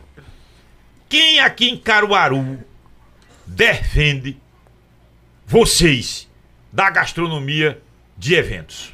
Quem, Veja. em que sentido? Sentido político, de peso, de força, para que as decisões não sejam tomadas aleatoriamente. É. Veja, o, desde que começou algumas reuniões, porque a gente foi o último a ser chamado, talvez Daisy tenha mais propriedade para falar, porque ela da gastronomia acho que iniciou antes o debate. O da gente, quando saía qualquer anúncio de plano de retomada econômico, o nosso de eventos era o último. Então nem, nem diálogo eles abriam, né? Então quando eles vieram abrir diálogo com a gente, não tinha mais nem graça, né? E mesmo assim a gente entende, eh, César, que tinha que ser a gente mesmo lá, porque o, o pessoal que estava na linha de frente para decidir isso era o núcleo duro do governo. Era o secretário de Desenvolvimento Econômico, eh, eh, que no caso sempre foi representado por Ana Paula Vilaça, que na, na altura era Geraldo Júlio. Né? Porque, como eu disse, a gente foi o último. Geraldo Júlio nem prefeito era mais. Ele, tá, ele já era secretário de Desenvolvimento Econômico, mas ele delegava a Ana Paula Vilaça para esse debate. É, o Rodrigo Novaes de, de- de Turismo e o André Louros, Flores, que é o número 2 da saúde. Então era com esse grupo que a gente debatia a- as como a gente poder voltar a exercer nossa atividade, né? Então foi no peito e na raça mesmo, César. A gente não teve o apoio de ninguém não, nenhum político não. Foi a gente lá mesmo. Ah, rapaz. E aqui não tem, não, é? Veja bem, é bem interessante você tocar nesse ponto, porque o que, que acontece? Quanto à gastronomia, é, nós nos posicionamos enquanto associação e nos fortalecemos através da associação. Nossa presidente Ivânia Porto, o tempo inteiro, é, buscando esse, esse contato com, com os secretários é, do governo e tinham sérias restrições, porque realmente eles não ouviam. Eles não ouviam as associações, eles não sentavam para debater, para saber o que está acontecendo, para ouvir números. Sequer sabiam os números disso daí. Quanto à classe política, eu acredito que foi até mais constrangedor, vou usar essa palavra, mais constrangedor ainda. Por quê? Porque nós temos quatro deputados estaduais pela cidade, dois federais, onde sequer durante esses dois anos de sofrimento, de agonia de nossos setores, principalmente da gastronomia que emprega tanto, não houve posicionamento de nenhum dos seis. Nem que sim, nem que não. E nem diálogo também. E olhe que nós temos penetração, é, é, vou chamar até assim, próxima de vários deles. Mas, infelizmente, pareciam que como o Fred falou, a gente estava até por eles visto de uma forma negativa. Era como que ninguém quisesse se envolver, infelizmente. Nós só conseguimos realmente alguma escuta através da associação, porque com o meio político, infelizmente, com tanta gente eleita por Caruaru, pelos votos dos trabalhadores de Caruaru, mas a gente não, não, não teve é, chegada junto de nenhum político, não. Veja, tá vendo? E a gente tem. Caruaru hoje nós temos se bem que é, isso é em nível de Estado. Mas eu digo só pro, pro Carol, já que eu tô com o Deise aqui, o Fred, mas nós temos Zé Queiroz, Tony Gel, Lessa. Laura. Laura. Quatro estaduais. Dois federais. Vônei e o Fernando Rodolfo. Já são seis. E a maior Câmara de Vereadores saindo da região metropolitana. E eu não vejo nenhum. Ah, mas não vai dar em nada se eles falarem. Mas pelo menos se posicione, mas não se. Você, você ouviu algum posicionamento deles, Fred? Não, não, não vi, não vi, mas assim, é porque o meu estilo é como eu tô dizendo, assim, eu, eu, eu tô eh, me posicionando aqui muito individualmente, né, assim, né, certo? Eu não tô aqui representando nenhuma classe porque eu não faço parte de... Ô, ô Fred, é. Caruaru não tem tradição de carnaval. Mas de, de, deixa eu concluir essa, essa aí você faz essa outra Isso. pergunta. Então o que eu busquei, César, foi não ficar no campo das lamentações e partir para ação. Então a gente provocou junto com outros produtores de eventos de Pernambuco e conseguimos agora, já no final, de, de, de, já depois da vacina bem avançada, conseguir ter reunião. A gente veio, a primeira vez que a gente conseguiu conversar com o governo do estado foi no final de julho do ano passado. A gente foi para uma reunião lá na Impetu, onde estava, como eu lhe disse, o cara que é o número 2 da saúde, depois de André Longa, é André Florius, o nome do cara. Estava é, Ana Paula Vilaça, até então, no momento, era secretária de Junta de Desenvolvimento Econômico, e estava Rodrigo Novaes. Então, nessa reunião, foi a primeira vez que eles escutaram a gente, mesmo assim sem nenhum sem muita perspectiva de avanço. E com muito trabalho, eles deram o plano de retomada para o nosso setor, que foi aquele que 50% do público tinha que estar em pé, 50% sentado, coisa que não tem nem lógica. Me diga como com uma banda tocando, o cara vai ficar sentado. É. Não tem nem lógica. Certo? Então, mesmo assim, a gente foi, se esforçou para realizar, a gente fez um show aqui em Caruaru, é, seguindo esse protocolo. Foi o primeiro evento de retomada em Caruaru. Foi... Esse de metade senta, metade fica Isso, a gente fez. Dosval Dantas. Dosval Dantas, o Mário José Recepções aqui. Ah. Certo? E isso a gente E o povo cumpriu? Cumpriu em parte, né? Em parte. Tinha gente que estava muito por dentro do protocolo e cumpriu. Mas, é, no momento, o, o protocolo seria o seguinte: é, tá com pelo menos uma dose, tá com pelo menos uma dose é, é, e mais o teste negativo. Ou quem tivesse as duas doses não precisava do exame, não. Então a gente fez uma parceria com a Clínica São Gabriel para testar o pessoal na entrada. Fizemos reuniões com o PROCON aqui em Caruaru, com a Secretaria de Desenvolvimento Econômico também, tudo, Vigilância Sanitária. Tivemos apoio também para poder o que acontecesse dentro das regras. Mas na hora que o Dosval Dantas entrou, o povo se levantou e foi dançar. Mas a gente conseguiu fazer esse passamento bem direitinho. É, é, é, César, então, e, e, e Tavares. Então, desde então, desde essa festa que foi 16 de outubro, que depois veio a de João Gomes e etc., desde isso aí que a gente ficou com esse grupo de trabalho no WhatsApp. Então, eu sempre fico reforçando. Quando eu vejo uma notícia interessante, eu boto lá os secretários, esse pessoal do governo, ver. Eu digo, olha, tá aí, olha, que hoje a pandemia é dos não vacinados. Tá aí que aconteceu o jogo da seleção brasileira essa semana aí, 60 mil pessoas tinha no estádio, no Minas, Minas, Minas Gerais, não foi? Aí, naquela.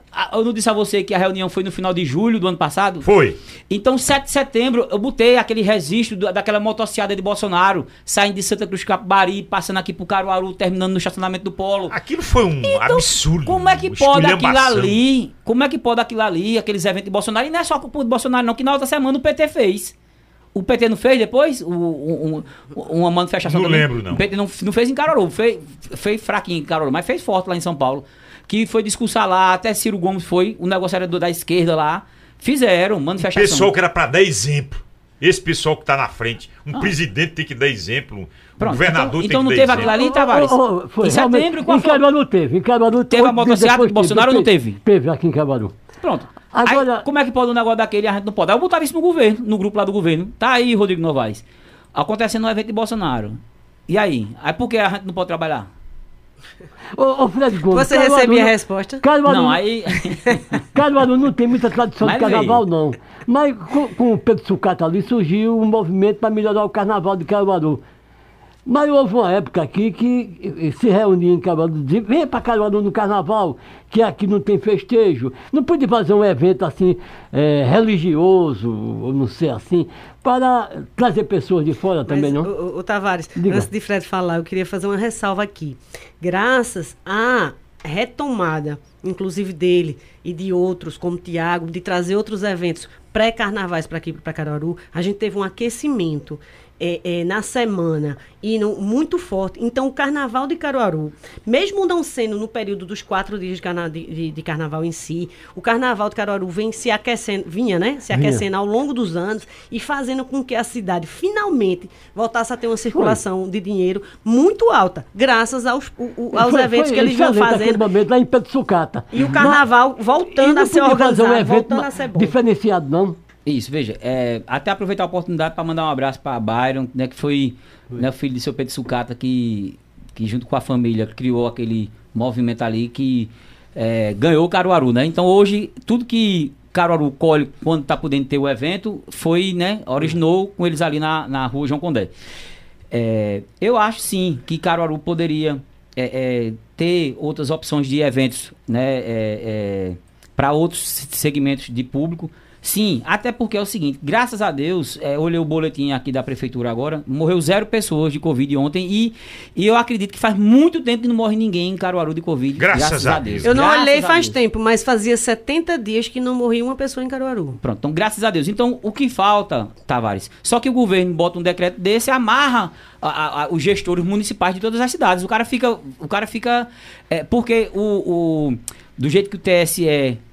O, é o TSE, né? O Tribunal. Superior Eleitoral? Não, não, o outro. Ah, o Tribunal de Contas não, não, do o Estado. que determinou que os municípios e os estados aqui Ah, tinham. o STF. STF, pronto. Supremo Tribunal Federal. Pronto, o que o STF determinou para tirar o poder de Bolsonaro é que os estados e municípios é quem resolvia né, a- a- as, as medidas sanitárias. Mas só que é, é, a hierarquia vem do estado. O, a- o município ele só pode é, endurecer mais ainda. Ele não pode flexibilizar o que o estado determina. Mas há um outro decreto estadual onde o Estado proíbe da- dos municípios tomarem decisões individuais. Porque quando nesse do STF, ele é bem onde a decisão está entre esta- eh, eh, estados e municípios. Ele coloca a autonomia dos municípios. Entretanto, há um decreto. Quando algumas cidades começaram a fazer algo diferente que o Estado estava, o Estado foi lá e botou um decreto, não sei como que chama um decreto, onde só o Estado realmente Então, poderia é, tomar é- decisão. é- é- então é nessa linha que eu ia. Então, quem manda é o Estado, certo? Então, os prefeitores, os prefeitos municipais aí das outras cidades fica tudo é, é, com uma camisa de força. Então, Tavares, para isso acontecer, certo? Tem mais flexibilidade nisso aí de poder atrair outros tipos de eventos. Teria que o governador ter coragem também de analisar esse momento da pandemia em Pernambuco e ver qual região que está mais descontrolada e, e tomar decisão para aquela região. Veja, se vamos imaginar que esse momento esteja mais desenfreado na região metropolitana, ele travasse a região metropolitana, como já foi em outros momentos. Mas é, é, travar uma região feita a nossa aqui, que talvez não esteja. é, eu não tenho os dados aqui de como está Caruaru, né? Eu fui olhar aqui o boletim, é, é, é, vi que não morreu ninguém. Mas, enfim, faltou também isso aí, viu, César? Ele podia ter amenizado dessa forma. Qual é a região de Pernambuco que representa o maior risco no carnaval de aglomeração? A região metropolitana. Claro. Né? Então, se ele, olha, não vai ter carnaval aqui, pronto, e, e permitisse as outras prefeituras resolver, deixa as outras prefeituras resolverem para o carnaval, onde tem, onde não tem, e qual o formato de ter, entendeu? Então, assim, ele, ele passou uma régua só e, e acho que prejudicou é, é, uma parte da, da, da população. Rezanildo Amâncio, aqui em São Paulo. É, aí eu não entendo aqui o que, que ele diz em relação ao Partido dos Trabalhadores. É, melhora a tua mensagem. Joari Barbosa. É, deixa eu ver esse último aqui. Anderson Silva, boa tarde a todos. E inclusive ao amigo Fred, pois vejo todos falando sobre o espaço de eventos e principalmente sobre as voltas dos eventos. Vale salientar que todo o segmento cultural está desamparado. Não vejo ninguém se mexer a nível estadual para chamar os artistas envolvidos com a arte popular na cidade de Caruaru. Não vejo ninguém se envolvendo para integrar o setor artístico local na cadeia produtiva. Resumindo, as festas voltaram, porém quem trabalha no setor artístico ligado à arte popular está largado pelo governo. Forte abraço Aqui é o amigo Anderson do PIF de Caruaru. Olha o Anderson aqui, rapaz. Graça Pereira, Fábio Alves. Se houvesse liberação de eventos para o interior e proibição para a capital, na visão dos convidados, eles aprovariam? Sim, porque quem tem que dar essa determinação é o, as autoridades baseado de como está a situação sanitária em cada região.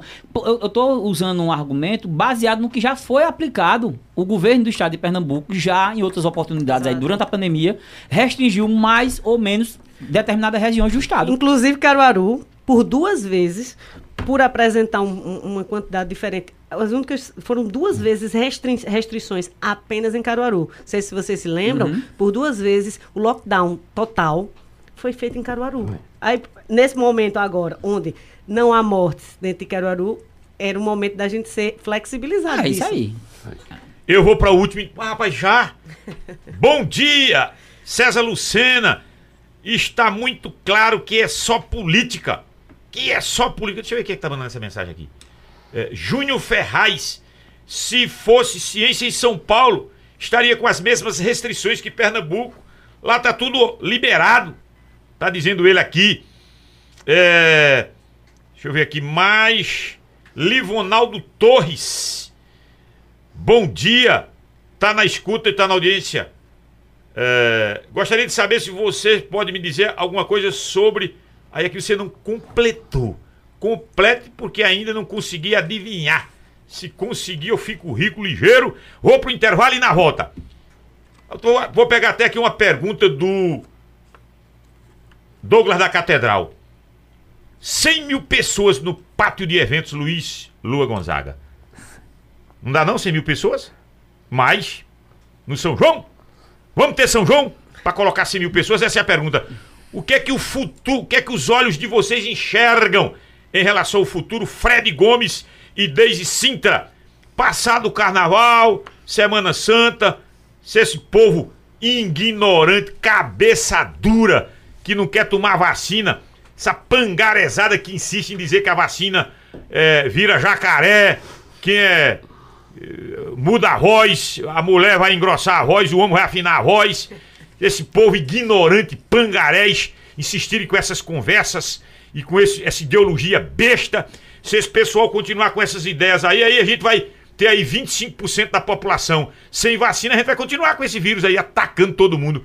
Hein? Será que a gente acredita que no São João a gente bota 100 mil pessoas com todo mundo vacinado e o povo festejando a nossa cultura popular? A força do Nordeste, o intervalo é curtinho. Você está ouvindo Mesa Redonda, o programa de debates mais credibilizado da região. Você está ouvindo Mesa Redonda, o programa de debates mais credibilizado da região. Mesa Redonda. 11 horas 37 minutos em Caruaru. Flávio Cavalcante, minha prima foi enterrada ontem de vítima de Covid entrou na Santa na segunda, faleceu ontem às 17 horas, foi enterrada no Dom Bosco, aqui em Caruaru. Ih, Flávio, morreu, teve gente que morreu de Covid aqui em Caruaru. A prima do advogado Flávio Holanda Cavalcante. Bom dia, César Lucena, Tavares Neto e todos. César, eu fiquei curioso. Dez grandes restaurantes aqui em Caruaru da Nata para concorrer com um gravatar. É o Pedro Ivo. A gente tem sim. Não diga 10 não, diga 5. A quanto eu pago aqui na Rádio Cultura? Vamos fazer aqui um. Eu posso citar os 10 se você quiser. Eita, mas você tem 10 aqui? Não, tem, 10 você ia ter dificuldade. Tem não. Mas, mas eu tô falando nata. Nata, tem não. Não tem não, né? Tem sim, eu posso citar aqui Ah, 10 é restaurantes por que da não- alta. Não citar. Porque eu, eu Sim, que gostaria pode de saber. citar sem problema. Olha, a gente só tem ali, só de... Primeiro, vou começar daqui, mais perto de você. A gente tem um restaurante maravilhoso. Picanha 19, carne de primeira. Sim, já, A já gente frequentei. Tem, a gente tem Restou, a gente tem Soul Gastronomia, fantástico. A gente tem Delicato, a gente tem, deixa eu pegar ali da, da região. A gente tem um próximo, o nosso Alameda. A gente tem Esse é o seu, é? Esse é o nosso. Oh. A gente tem a, a gente tem, já vamos, vamos, já vamos, é Vamos com aquele- cinco, já vamos cinco. cinco. Do César, o faca. O Faca aqui, o Tio Armênio, o Sete. Kojima, Oito. o, o Tasquinha do Tio, Nove. nove. Na avenida e deixa ali. eu pegar aqui outro. Você deixou a Avenida Agamenon fora, não? Temos o. O Via Regional. O Via Regional. Oh, Tem o Via Regional. Nove. Tem, tem aquele japonês, o. o não, Tahiti o já Can, o fechou. O Can. Dez. O Can 10. Já vai em 11. Onze. 11. E ali Esse naquela tá- Marcionilho Francisco também tem uns bons ali, né? Tem Na muito bons ali. Francisco. Ali a gente tem. À noite ali. A Marcionilho Francisco, a gente tem o Root Bike. É, lá de baixo pra cima. A gente tem um Root Bike, a gente tem um The Garden que tá um, servindo também. O road bike que eu tive lá, muito bom. É muito bom. Muito bom mesmo. Tem, tem um que é top ali perto da. É, mas vamos parar, senão o jogo da das Cristo entra brabo aí. ali. Tem a boate noturna na frente ali, mais pra cima, subindo ali. Sim, o, tem o Santorini ali. Pronto, meu tem amigo um- é top, muito viu? bom. Temos E aquele muito- que vocês, vocês são parceiros, rapaz. Via regional, top de linha. Não, rapaz, mas um que abriu ali perto, do, perto do, do- da garagem da, da, da Caruaruense. Um Ah, o seu trás. ah, Zé. é de biquinho, é de biquinho, de. Zé. Ah, de biquinho, é. é. de biquinho. Seu Zé. Zé. É bar, é bar, é bar, é bar. É bar, ali é bar, ali é bar. A gente tava falando em restaurante, mas falou demais já. Tá vendo? Chegamos a 12 e a gente podia co- Ô, Pedro continuar. Ivo, Pedro Ivo, tá vendo aí, Pedro? Você tá querendo botar Caruaru pra trás, Pedro? Peraí. Ah, vamos ajeitar Caruaru? Bem, e o futuro, Daisy e, e Fred? Vocês estão otimistas? Olha, meus sentimentos ao, ao ouvinte que mandou a mensagem. Flávio Cavalcante, advogado. Familiar. É, mas assim, a informação eu busquei no Instagram da prefeitura, que tem um boletim diário. Então, essa. Vai ver como foi dele, na rede privada é, aí, pode é, ele vai- não ter deve- detectado. deve Ou vir ainda não tá Não computado. tá ainda não tá, computado, viu? exato. Mas o sentimento da gente aí, porque assim, a gente lamenta muito, César e Tavares, isso que aconteceu, né? Graças a Deus eu não perdi nenhum familiar, né? nenhuma pessoa muito próxima a mim.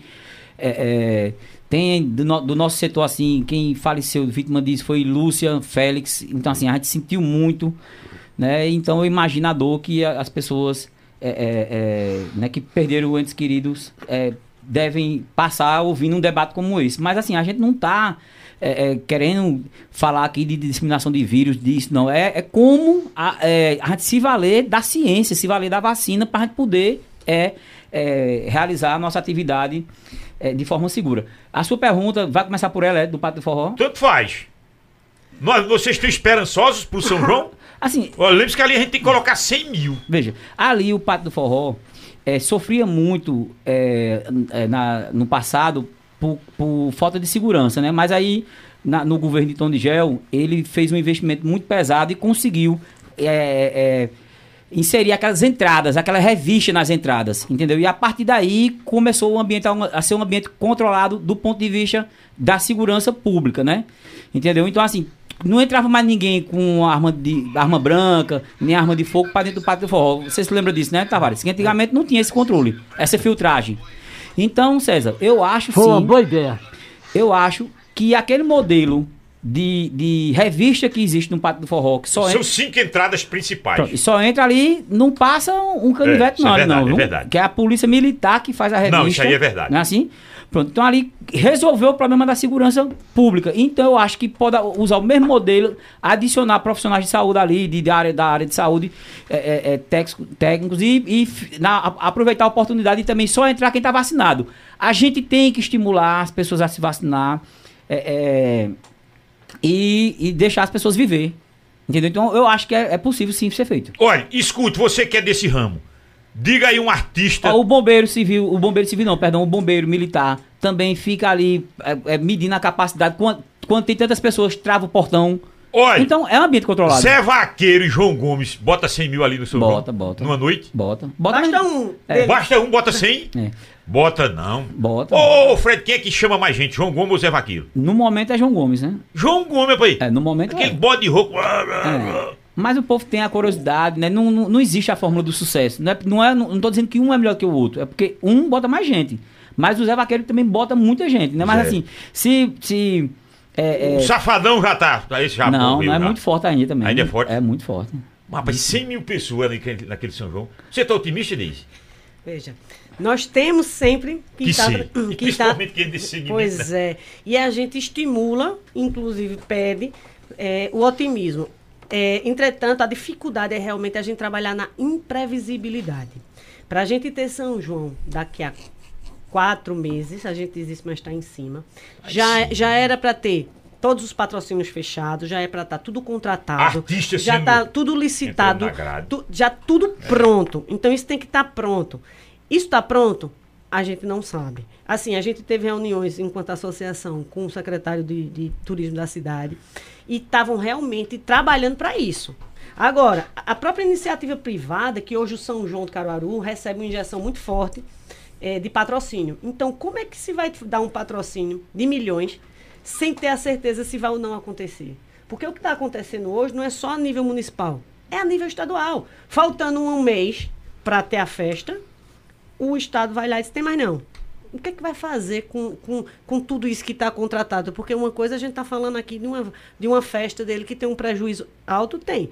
Mas imagina tá com São João do Caruaru todo pago, todo planejado, e em cima da hora dizer assim, não dá. Então, Então logo você acha que teria que ser de agora? teria que ser decidido de agora. Tem que ser decidido agora para ser planejado, para ser pago. Plantar uma semente. Ô Fred, tem que um artista desse, um, um João Gomes e um, e um, um Zé Vaqueiro, esses artistas nacionais hoje. E qual é, qual é a antecedência pra, pra bater o martelo? Rapaz, agora. É, É mais é- fácil. é- não, muito mais difícil, Tavares. Porque assim, tem outros estados acontecendo na festa, que é o uma coisa que eu ia até esquecendo de dizer, importante. É, é, o- teve prejuízo pros artistas, pra Xanda Avião, pra minha festa de domingo agora, do Bloquinho do Ah. Comandante, que não vai ter. O Xanda Avião, o Zé Vaqueiro e o Natanzinho deixaram de se apresentar em outros estados, feito São Paulo, por exemplo. Poderia ter fechado. Lá, podia estar É, tocando lá. é. Então, ele. Agora, quando eu ligar pra um artista e dizer assim, vem pra cá, ele vai dizer, rapaz, vai ter mesmo. É, Eu tive que ir pra Fortaleza pra explicar a Xande, é, pessoalmente a ele, que ele hoje ele, é, ele tem empresário e tudo assim, mas ele de- determina muito os passos da carreira dele. Eu disse, "Ah, eu disse, Xande, a gente tem que resistir. A gente não pode é, é, se acovardar e, e- e dar o braço a torcer, não. Vamos marcar uma data aqui, vamos marcar o dia do trabalhador, porque o dia do trabalhador é um domingo, 1 de maio, é, fe- é feriado total. O shopping É. tem que estar fechado, supermercado, tudo. É. Então é fechado geral. E vai ter aquelas movimentações de 1 de maio, do sindicato Alexandre de eleição, vai ter muita movimentação. Eu quero saber se eles vão ter coragem de proibir nesse dia. É. Porque, veja, a gente tem que tratar como com, com planejamento. Nada acontece. Veja, não monta um UTI, mas também não faz uma festa, não. De um dia para a noite, não. Então a gente tem que tratar com planejamento, as coisas têm que ser feitas de agora. A gente e precisa ter a certeza de que aquilo vai acontecer. Ah, mas a gente não tem certezas com o coronavírus. Não, mas a gente tem planejamento. Isso. Eu acho que Caruaru, A gente precisa planejar. é, Caruaru como uma capital do forró, acho que devia liderar esse processo. Eu acho que ela plantar, né, a gestão municipal, plantar uma semente de que é possível fazer um, um evento controlado dentro do pátio do forró Oi. e não, não, não partiria para superlotação, não. Via direitinho ali quantas pessoas poderiam estar é, é, é, dentro do Pátio do Forró. A descentralização, que já era um processo que vinha acontecendo no Isso. São João de Caruaru, descentralizar as zonas rurais, os vários polos de animação. Então, assim, o São João de Caruaru hoje não é o pátio do forró. Não, não, não se resume às 100 mil pessoas ali. É muito maior do que isso. É muito mais recurso alocado por toda a cidade para isso. Então, é uma cadeia onde mexe com toda a cidade, da confecção. Tem o Alto do Moura também, né? Alto do Moura, hoje as zonas rurais são muito fortes, é, os próprios bairros também. Então, essa descentralização era uma oportunidade realmente de ter um São João mais organizado e mais democrático.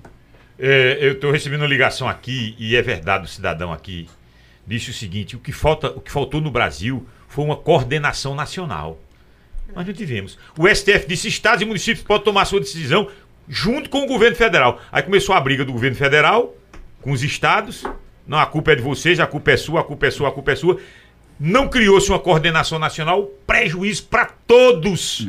Vocês, O ne- o negócio- vocês concordam? O negócio está desorganizado. Total! Quem tá mandando um abraço pra você é o professor John Gleison. Manda um abraço, amiga, desde onde tive o prazer de trabalhar com ela na SEDUC, enquanto professor do cursinho popular com o professor Carlos Soares Sussu. Tá mandando um abraço aqui pra você. Grande abraço, Glitz, grande abraço. Ô, ô, ô, César, Pois e- não, essa Fred. questão do, do Pátio do Forró de 100 mil pessoas, de ser um ambiente controlado. Veja, tu sabe, tá aqui, só você abrir aí o, o Shop Recife, o site. Tá aqui na página que ele diz, ele diz aqui que passa 65 mil pessoas por dia lá no Shop Recife. Tá aqui aí. Passa Agora eu vou dizer. 65 mil pessoas Agora, se tem uma por coisa. dia. Se tem uma coisa. E olha que eu não, eu, não- eu não sou nem um anunciante aqui. Mas uma coisa que tem muita. Ele- Eles são muito criteriosos, são os, os centros de compra, os shopping. Verdade, Eu acho que shopping nunca era pra ter fechado. todo, veja, Porque é um ambiente controlado, né? Tá Totalmente controlado. Então, né? A gente tá falando disso, eu não tô falando pra fechar, é não. Não, eu eu não que entendi. feche, não. Eu, Eu- eu digo que, que Por isso dá que eu pra nem- conviver. Lembra daquela época que fecharam? Eu também questionei. Por que fecharam o shopping? O shopping é o único lugar que tem um controle absoluto. É. Absoluto. Ainda hoje, acabei de dar o exemplo, se você for tomar um sorvete, tem que ter o cartão. todos os formais estavam extremamente controlados. Essa é a questão. A gente não está aqui querendo. é, é que só- a gente só quer que esteja dentro. A gente não quer trabalhar plano. no escuro, né, Deise? A gente não quer trabalhar no escuro. A gente tá, tá trazendo luz pro assunto, Tavares. A gente tá mostrando que um shopping, um, viu, que é o Shopping Recife e o Shopping Rio Mar, né, e o daqui de Caruaru. Então a gente não quer que feche, não. Pelo contrário, a gente tá mostrando que dá pra conviver, a sociedade conviver. E o transporte público também, né, que hoje, se você for para redes sociais hoje, César, é a maior polêmica. Eu, eu não gosto de polemizar com o transporte público, porque é um, é um serviço essencial. Mas falta pulso do governo de mandar aumentar a frota. Porque se você olhar aqui o metrô e os, os ônibus, é entupido o povo assim, sem máscara, um por cima do outro, que se botar a máscara, o cara morre, termina de morrer. Porque é um por cima do outro. Então, cadê que o governo diz, que bota, uma- bota um decreto que tem que aumentar a frota? Cadê que ele diz isso? Eu não quero que proíba o transporte público, não. Que, mas eu quero que ele, ele tenha coragem de tomar a medida que precisa ser tomada. Agora não, aí não. Vamos dar uma resposta à sociedade. Trava as festas. Ah, o governo é bom com a gente, ó, se preocupa com a gente. Não é assim. Últimas mensagens. Ed Charles Teixeira. Aqui é grande campeão de jiu-jitsu. Com as sobras de vacina, não se vacina quem não quer. Só não vacina quem não quer. Cícero do Chique Chique. Macarrão do Centro. Kleber, empresário Kleber Marinho. Empresário Kleber Marinho. Ele, ele leva aqui para um lado mais político, ideológico, mas ele disse uma coisa certa aqui. De tudo que você escreveu, eu vou separar o que você disse certo. Vamos fazer a roda girar e comércio, empreendedorismo alavancarem a economia da nossa Caruaru. Ô, Kleber, como a gente tá precisando disso. Para isso tem que girar dinheiro, investimento, Kleber. Mas eu concordo com esse final teu aí. Lenivaldo Torres, bom dia na escuta e na audiência. E ainda a cidadã, deixa eu ver quem é essa cidadã aqui, rapaz. Eu gostei de dizer o nome. Joana Albuquerque, também nos escutando. Ora, se nós estamos com esse problema agora no carnaval, e a Semana Santa, que é, é um. Caruaru diz, ela, ela é passagem da Semana Santa. Sempre foi, né? Faze- O cara vai pra Fazenda Nova, mas fica em Caruaru. Sempre foi e a gente estava num processo, inclusive, de reconstrução de que o- aquele turista e aquele pessoal que ia passar, não só mais passasse, que ficasse, a gente estava, inclusive, junto com a Câmara Setorial da SIC, um planejamento com, de turismo, de que fique um dia em Caruaru. Passe um dia em É, eu Caruaru. Então, assim, de você ter uma, ter uma diária em Caruaru, que vá ao restaurante em Caruaru. Então, passe mais um dia em Você Caruaru. criando esse marketing, né? Exato, a gente passe mais um dia em Caruaru. Então é isso. E mais uma vez a gente fica, a gente lança isso, a gente não lança isso, a gente faz. A gente, porque veja, cada hora que a gente faz um projeto, a gente precisa demandar dinheiro para esse projeto acontecer. E na O imprevisibilidade. futuro tá muito escuro ainda. Completamente. Mas escuro não por conta, por falta de dados, não por falta de recomendação da OMS, não por falta disso. Está escuro. Gestão. Gestão de governo, de Estado. Mas, rapaz, ô Fred, na Semana Santa vocês já fizeram algum show aqui? Fizeram. Rapaz. Ou não, na Semana Santa vocês não, se não. atiram nisso, não, né? Não, faz mas, muito tempo que Mas na Car- Semana Santa não teve show aqui em Caruaru, não? Nunca teve, teve. Não, acho que a prefeitura que faz, né? O, o- o parada obrigatória, a prefeitura faz assim, mas. Não, mas eu acho que É porque- privado teve. Teve um ano aí. Além da- de Fred, da TFM, quem é que atua aqui em Tem Caruaru? o, o pessoal do, que alugou o Paládio, né? Que era o antigo Paládio, agora é a Arena Caruaru. Quem é, Qua- tem, quem é o Coiada? tem Coiada, tem Coiada Produções. Ele faz mais, Coiada faz uns eventos mais culturais, assim, de menor porte, né? Não é, não é de né, grande né. porte, não. E ele atua mais pra aquele lado ali de Santa Cruz, pra aquele mundo ali, né? Também faz ali, ele faz aqui também muita coisa no Alto do Moura. Mas. É, é... O quadrado é. pri- O... Caruaru não teve O tradição. Bam Bam Bam é a TFM. Não, não, rapaz. Tem muita gente. Tem, tem João Pizza que faz festa. Tem Joadil, os filhos de João Luiz de Forrozão, que faz, que é inclusive, a festa de Bel Marques. Tem a de Alan- Belmarx era dele, era? É, é, é, né? Que ele vai fazer. Ele já marcou já pra 9 de remarcou abril. também. Já tá no risco de novo. Porque 9, 9 de abril é. ele remarcou, foi. É, o risco igual a gente. É o todo filho de, de, de João o, de que- João o de que acontece? Essa questão de eventos não se resume a grandes eventos. Então, na hora que você faz, tem vários produtores atuando, então tem, tem festas para 300, para 500, para César, você falou em quadrada, Tem foi? muitos produtores. Ô, muitos. César, Deixa ela concluir aqui, sim. Certo. Inclusive, Coiada Produções já fez trabalhos com a gente É lá seu na- primo, né? É meu primo. Então, assim, ele já fez eventos com a gente também lá na Alameda. A gente trouxe, a gente trouxe Renato Teixeira, Marcel Melo. Então, são eventos menores. Flávio Leandro também foi. É, Flávio Leandro, ele trouxe para o Moura. Então, são eventos que também estão gerando é, é, é, recursos e eventos menores. A cadeia de evento não se resume a grandes Não, eventos, não, não. Até porque a gente E só faz de vez em quando. E na hora que. só faz de vez em quando. O Esse giro tipo aí de é- evento é maior. Esses menores. É, esse aqui menores dá o giro. acontece mais, acontece mais vezes. É verdade. E, e pega todo mundo. Pega todo mundo na. Ah, mas é só, é só 500. Mas, cara, quando você começa Não, ali. são, tem 10 de 500 em Caruaru no dia, dá 5 mil. É, dá essa Ah, assim, agora, como eu, é, é, eu tava tentando lembrar se a gente fez isso, a gente mesmo, acho, que não, porque sempre é um período que eu já tô muito focado no São João, entendeu? Assim? Olha, eu, eu tenho conversado, tenho, pra gente fechar aqui, você tem conversado com o Toninho Rodrigues? Sim. Tá animado pra política, não? Tá, tá. Eu conversei com ele na festa de João Pizza. Foi. Você não tava lá Tava, também? tava, tava, tava, porque depois a gente fui na de Biquinho, o Biquinho também tava fazendo uma com a Almir Ah, Roxo. onde era, Biquinho? No bar de Biquinho. Os tinha homem roxo lá. Tinha era? Almir Roxo, foi top. viu? Mas, rapaz, nós estamos por fora de muita É, coisa em Caruaru, tá foi, vendo aí? é. Agora, eu vou Eu fiquei fazer- ali na, Na no, mesma hora, no parrilheiro. Isso. Vou- eu vou dar um dado também que é interessante. Essa instabilidade que é criada, é criada inclusive no público também. Então fica sem saber se pode ir, se vai. se- Então acaba afetando o movimento como um todo. Então eu podia estar me programando para saber se- que tinha festa lá em João, que tinha festa lá no seu Zé. seu Então, Zé. mas não tem, as pessoas estão. Eu vou dar outro exemplo. Aqui, eu, eu moro ali no, no centro, no, no Maurício Nassau. As ruas, 8 horas da noite, estão vazias. É, é.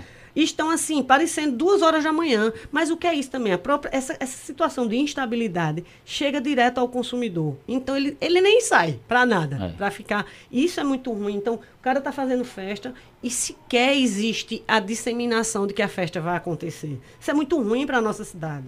É, essa, es- essa in- indecisão, esse ambiente é que ele prejudica. Eu também concordo, prejudica muito. Sim, mas eu perguntava sobre o Toninho, ele tá animado pra política? Tá, velho? tá. Não, não só ele, né? Todo o grupo. O Raul Henrique disse que a dobradinha Tony Gel e Toninho, estadual e federal, é perfeita. O Raul Henrique disse hoje de manhã aqui comigo no CGN. Isso. A- essa dobradinha, Serra Luciano e Paulo Sobral, a gente tava no CGN. Ele disse: essa, essa dobradinha, eu, eu- pode virar a ponta aí. É, eu sou. Tony Gel, o pai estadual, Toninho Rodrigues, o filho federal. Eu sou um dos mais empolgados do grupo com essa possibilidade aí.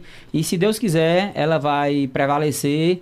E a gente vai pra rua com o Toninho e com o Tony Gel pedir voto pra eles dois. E se Deus quiser, chegar na vitória, né? É, é, isso é difícil, isso é difícil. Mas boa sorte pra todos É, que se só, envolvem, só, né? só, só. Se a gente for pensar nas dificuldades, é, César, a gente não sai nem de casa. A gente tem que É confiar. mesmo. E nessa historinha, todo É. mundo fica dizendo que é difícil, que é difícil. Tony já faz 30 anos que tem mandatos ininterruptos. é, Tavares, eu assim, dos políticos que estão com mandato em Caruaru, eu acho que é o que tem mais tempo ininterruptos. É Tony Gel. Que ele nunca ficou sem, sem um mandato. Nesse finalzinho aqui, deixa eu botar essa mensagem. Vocês vão saber quem é. Isso é uma figura. Vai ver mesmo. Vê mesmo. Eu sou um dos mais empolgados. Vê. César, um abraço aí a meu sobrinho querido Arão. A Deise Cinto, meu amor. Melhor programa de Caruaru, melhor programa de Pernambuco e da região. Melhor programa do Nordeste. Abração, Arão Pereira do Santo. Arão, Arão. Arão, meu amigo, olha, é quem mais está sendo afetado pela É, falta de é, festa, é. Arão. Ele, ele É é mesmo. 30 dias do São João, né? Ele É é 30 dias mesmo, do é dias. Grande figura. Tavares Neto, muito obrigado. É, o programa vai ser repetido seis da noite do próximo domingo.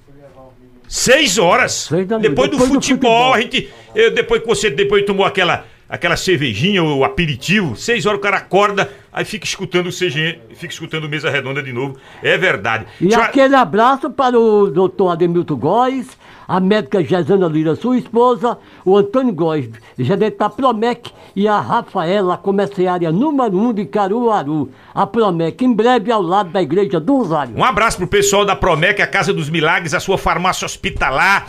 Alô, Dácio Filho.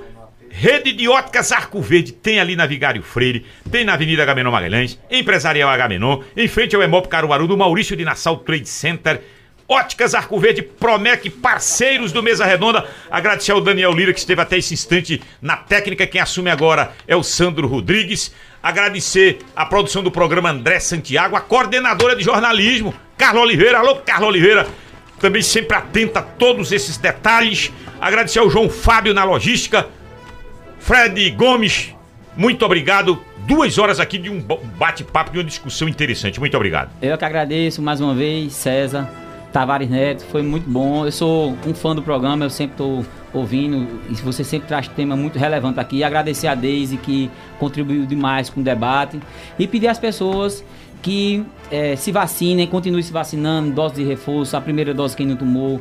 A gente tem que confiar na ciência e que eh, os governantes, né, eh, tenham mais eh, firmeza na hora de tomar decisão e, e não fique só é, é, é, usando o nosso setor como bode expiatório, porque a gente tá cansado. Eu não vejo mais a hora de, de virar essa chave desde. Eu tô já no limite, entendeu? Feito, a gente acabou de citar aqui, a gente vem com as festas para abril, não sabe se tem São João, entendeu? É, é- é muito triste isso aí, a gente sabendo que a gente não tem culpa de nada. É verdade, isso estressa também, viu? Deise Sintra, mais uma vez, muito obrigado. É sempre bom receber você aqui no Mesa Redonda. Eu que agradeço a você, César Tavares, Fred, nosso amigo. Tamo junto aí, vamos buscar sempre grandes e boas coisas para Caruaru. Agradeço estar aqui, justamente a oportunidade desse programa, de fazer um debate tão esclarecedor e botar posicionamentos e realmente mostrar para quem está escutando que a gente precisa. A gente precisa estar, a gente precisa estar com essa voz alta, com essa voz para que sejamos escutados e que vejam os números, vejam os números que a gente tem, que a cidade tem e que a gente possa trabalhar. Eu acho que esse é o lema. Deixa todo mundo trabalhar e se vacinem.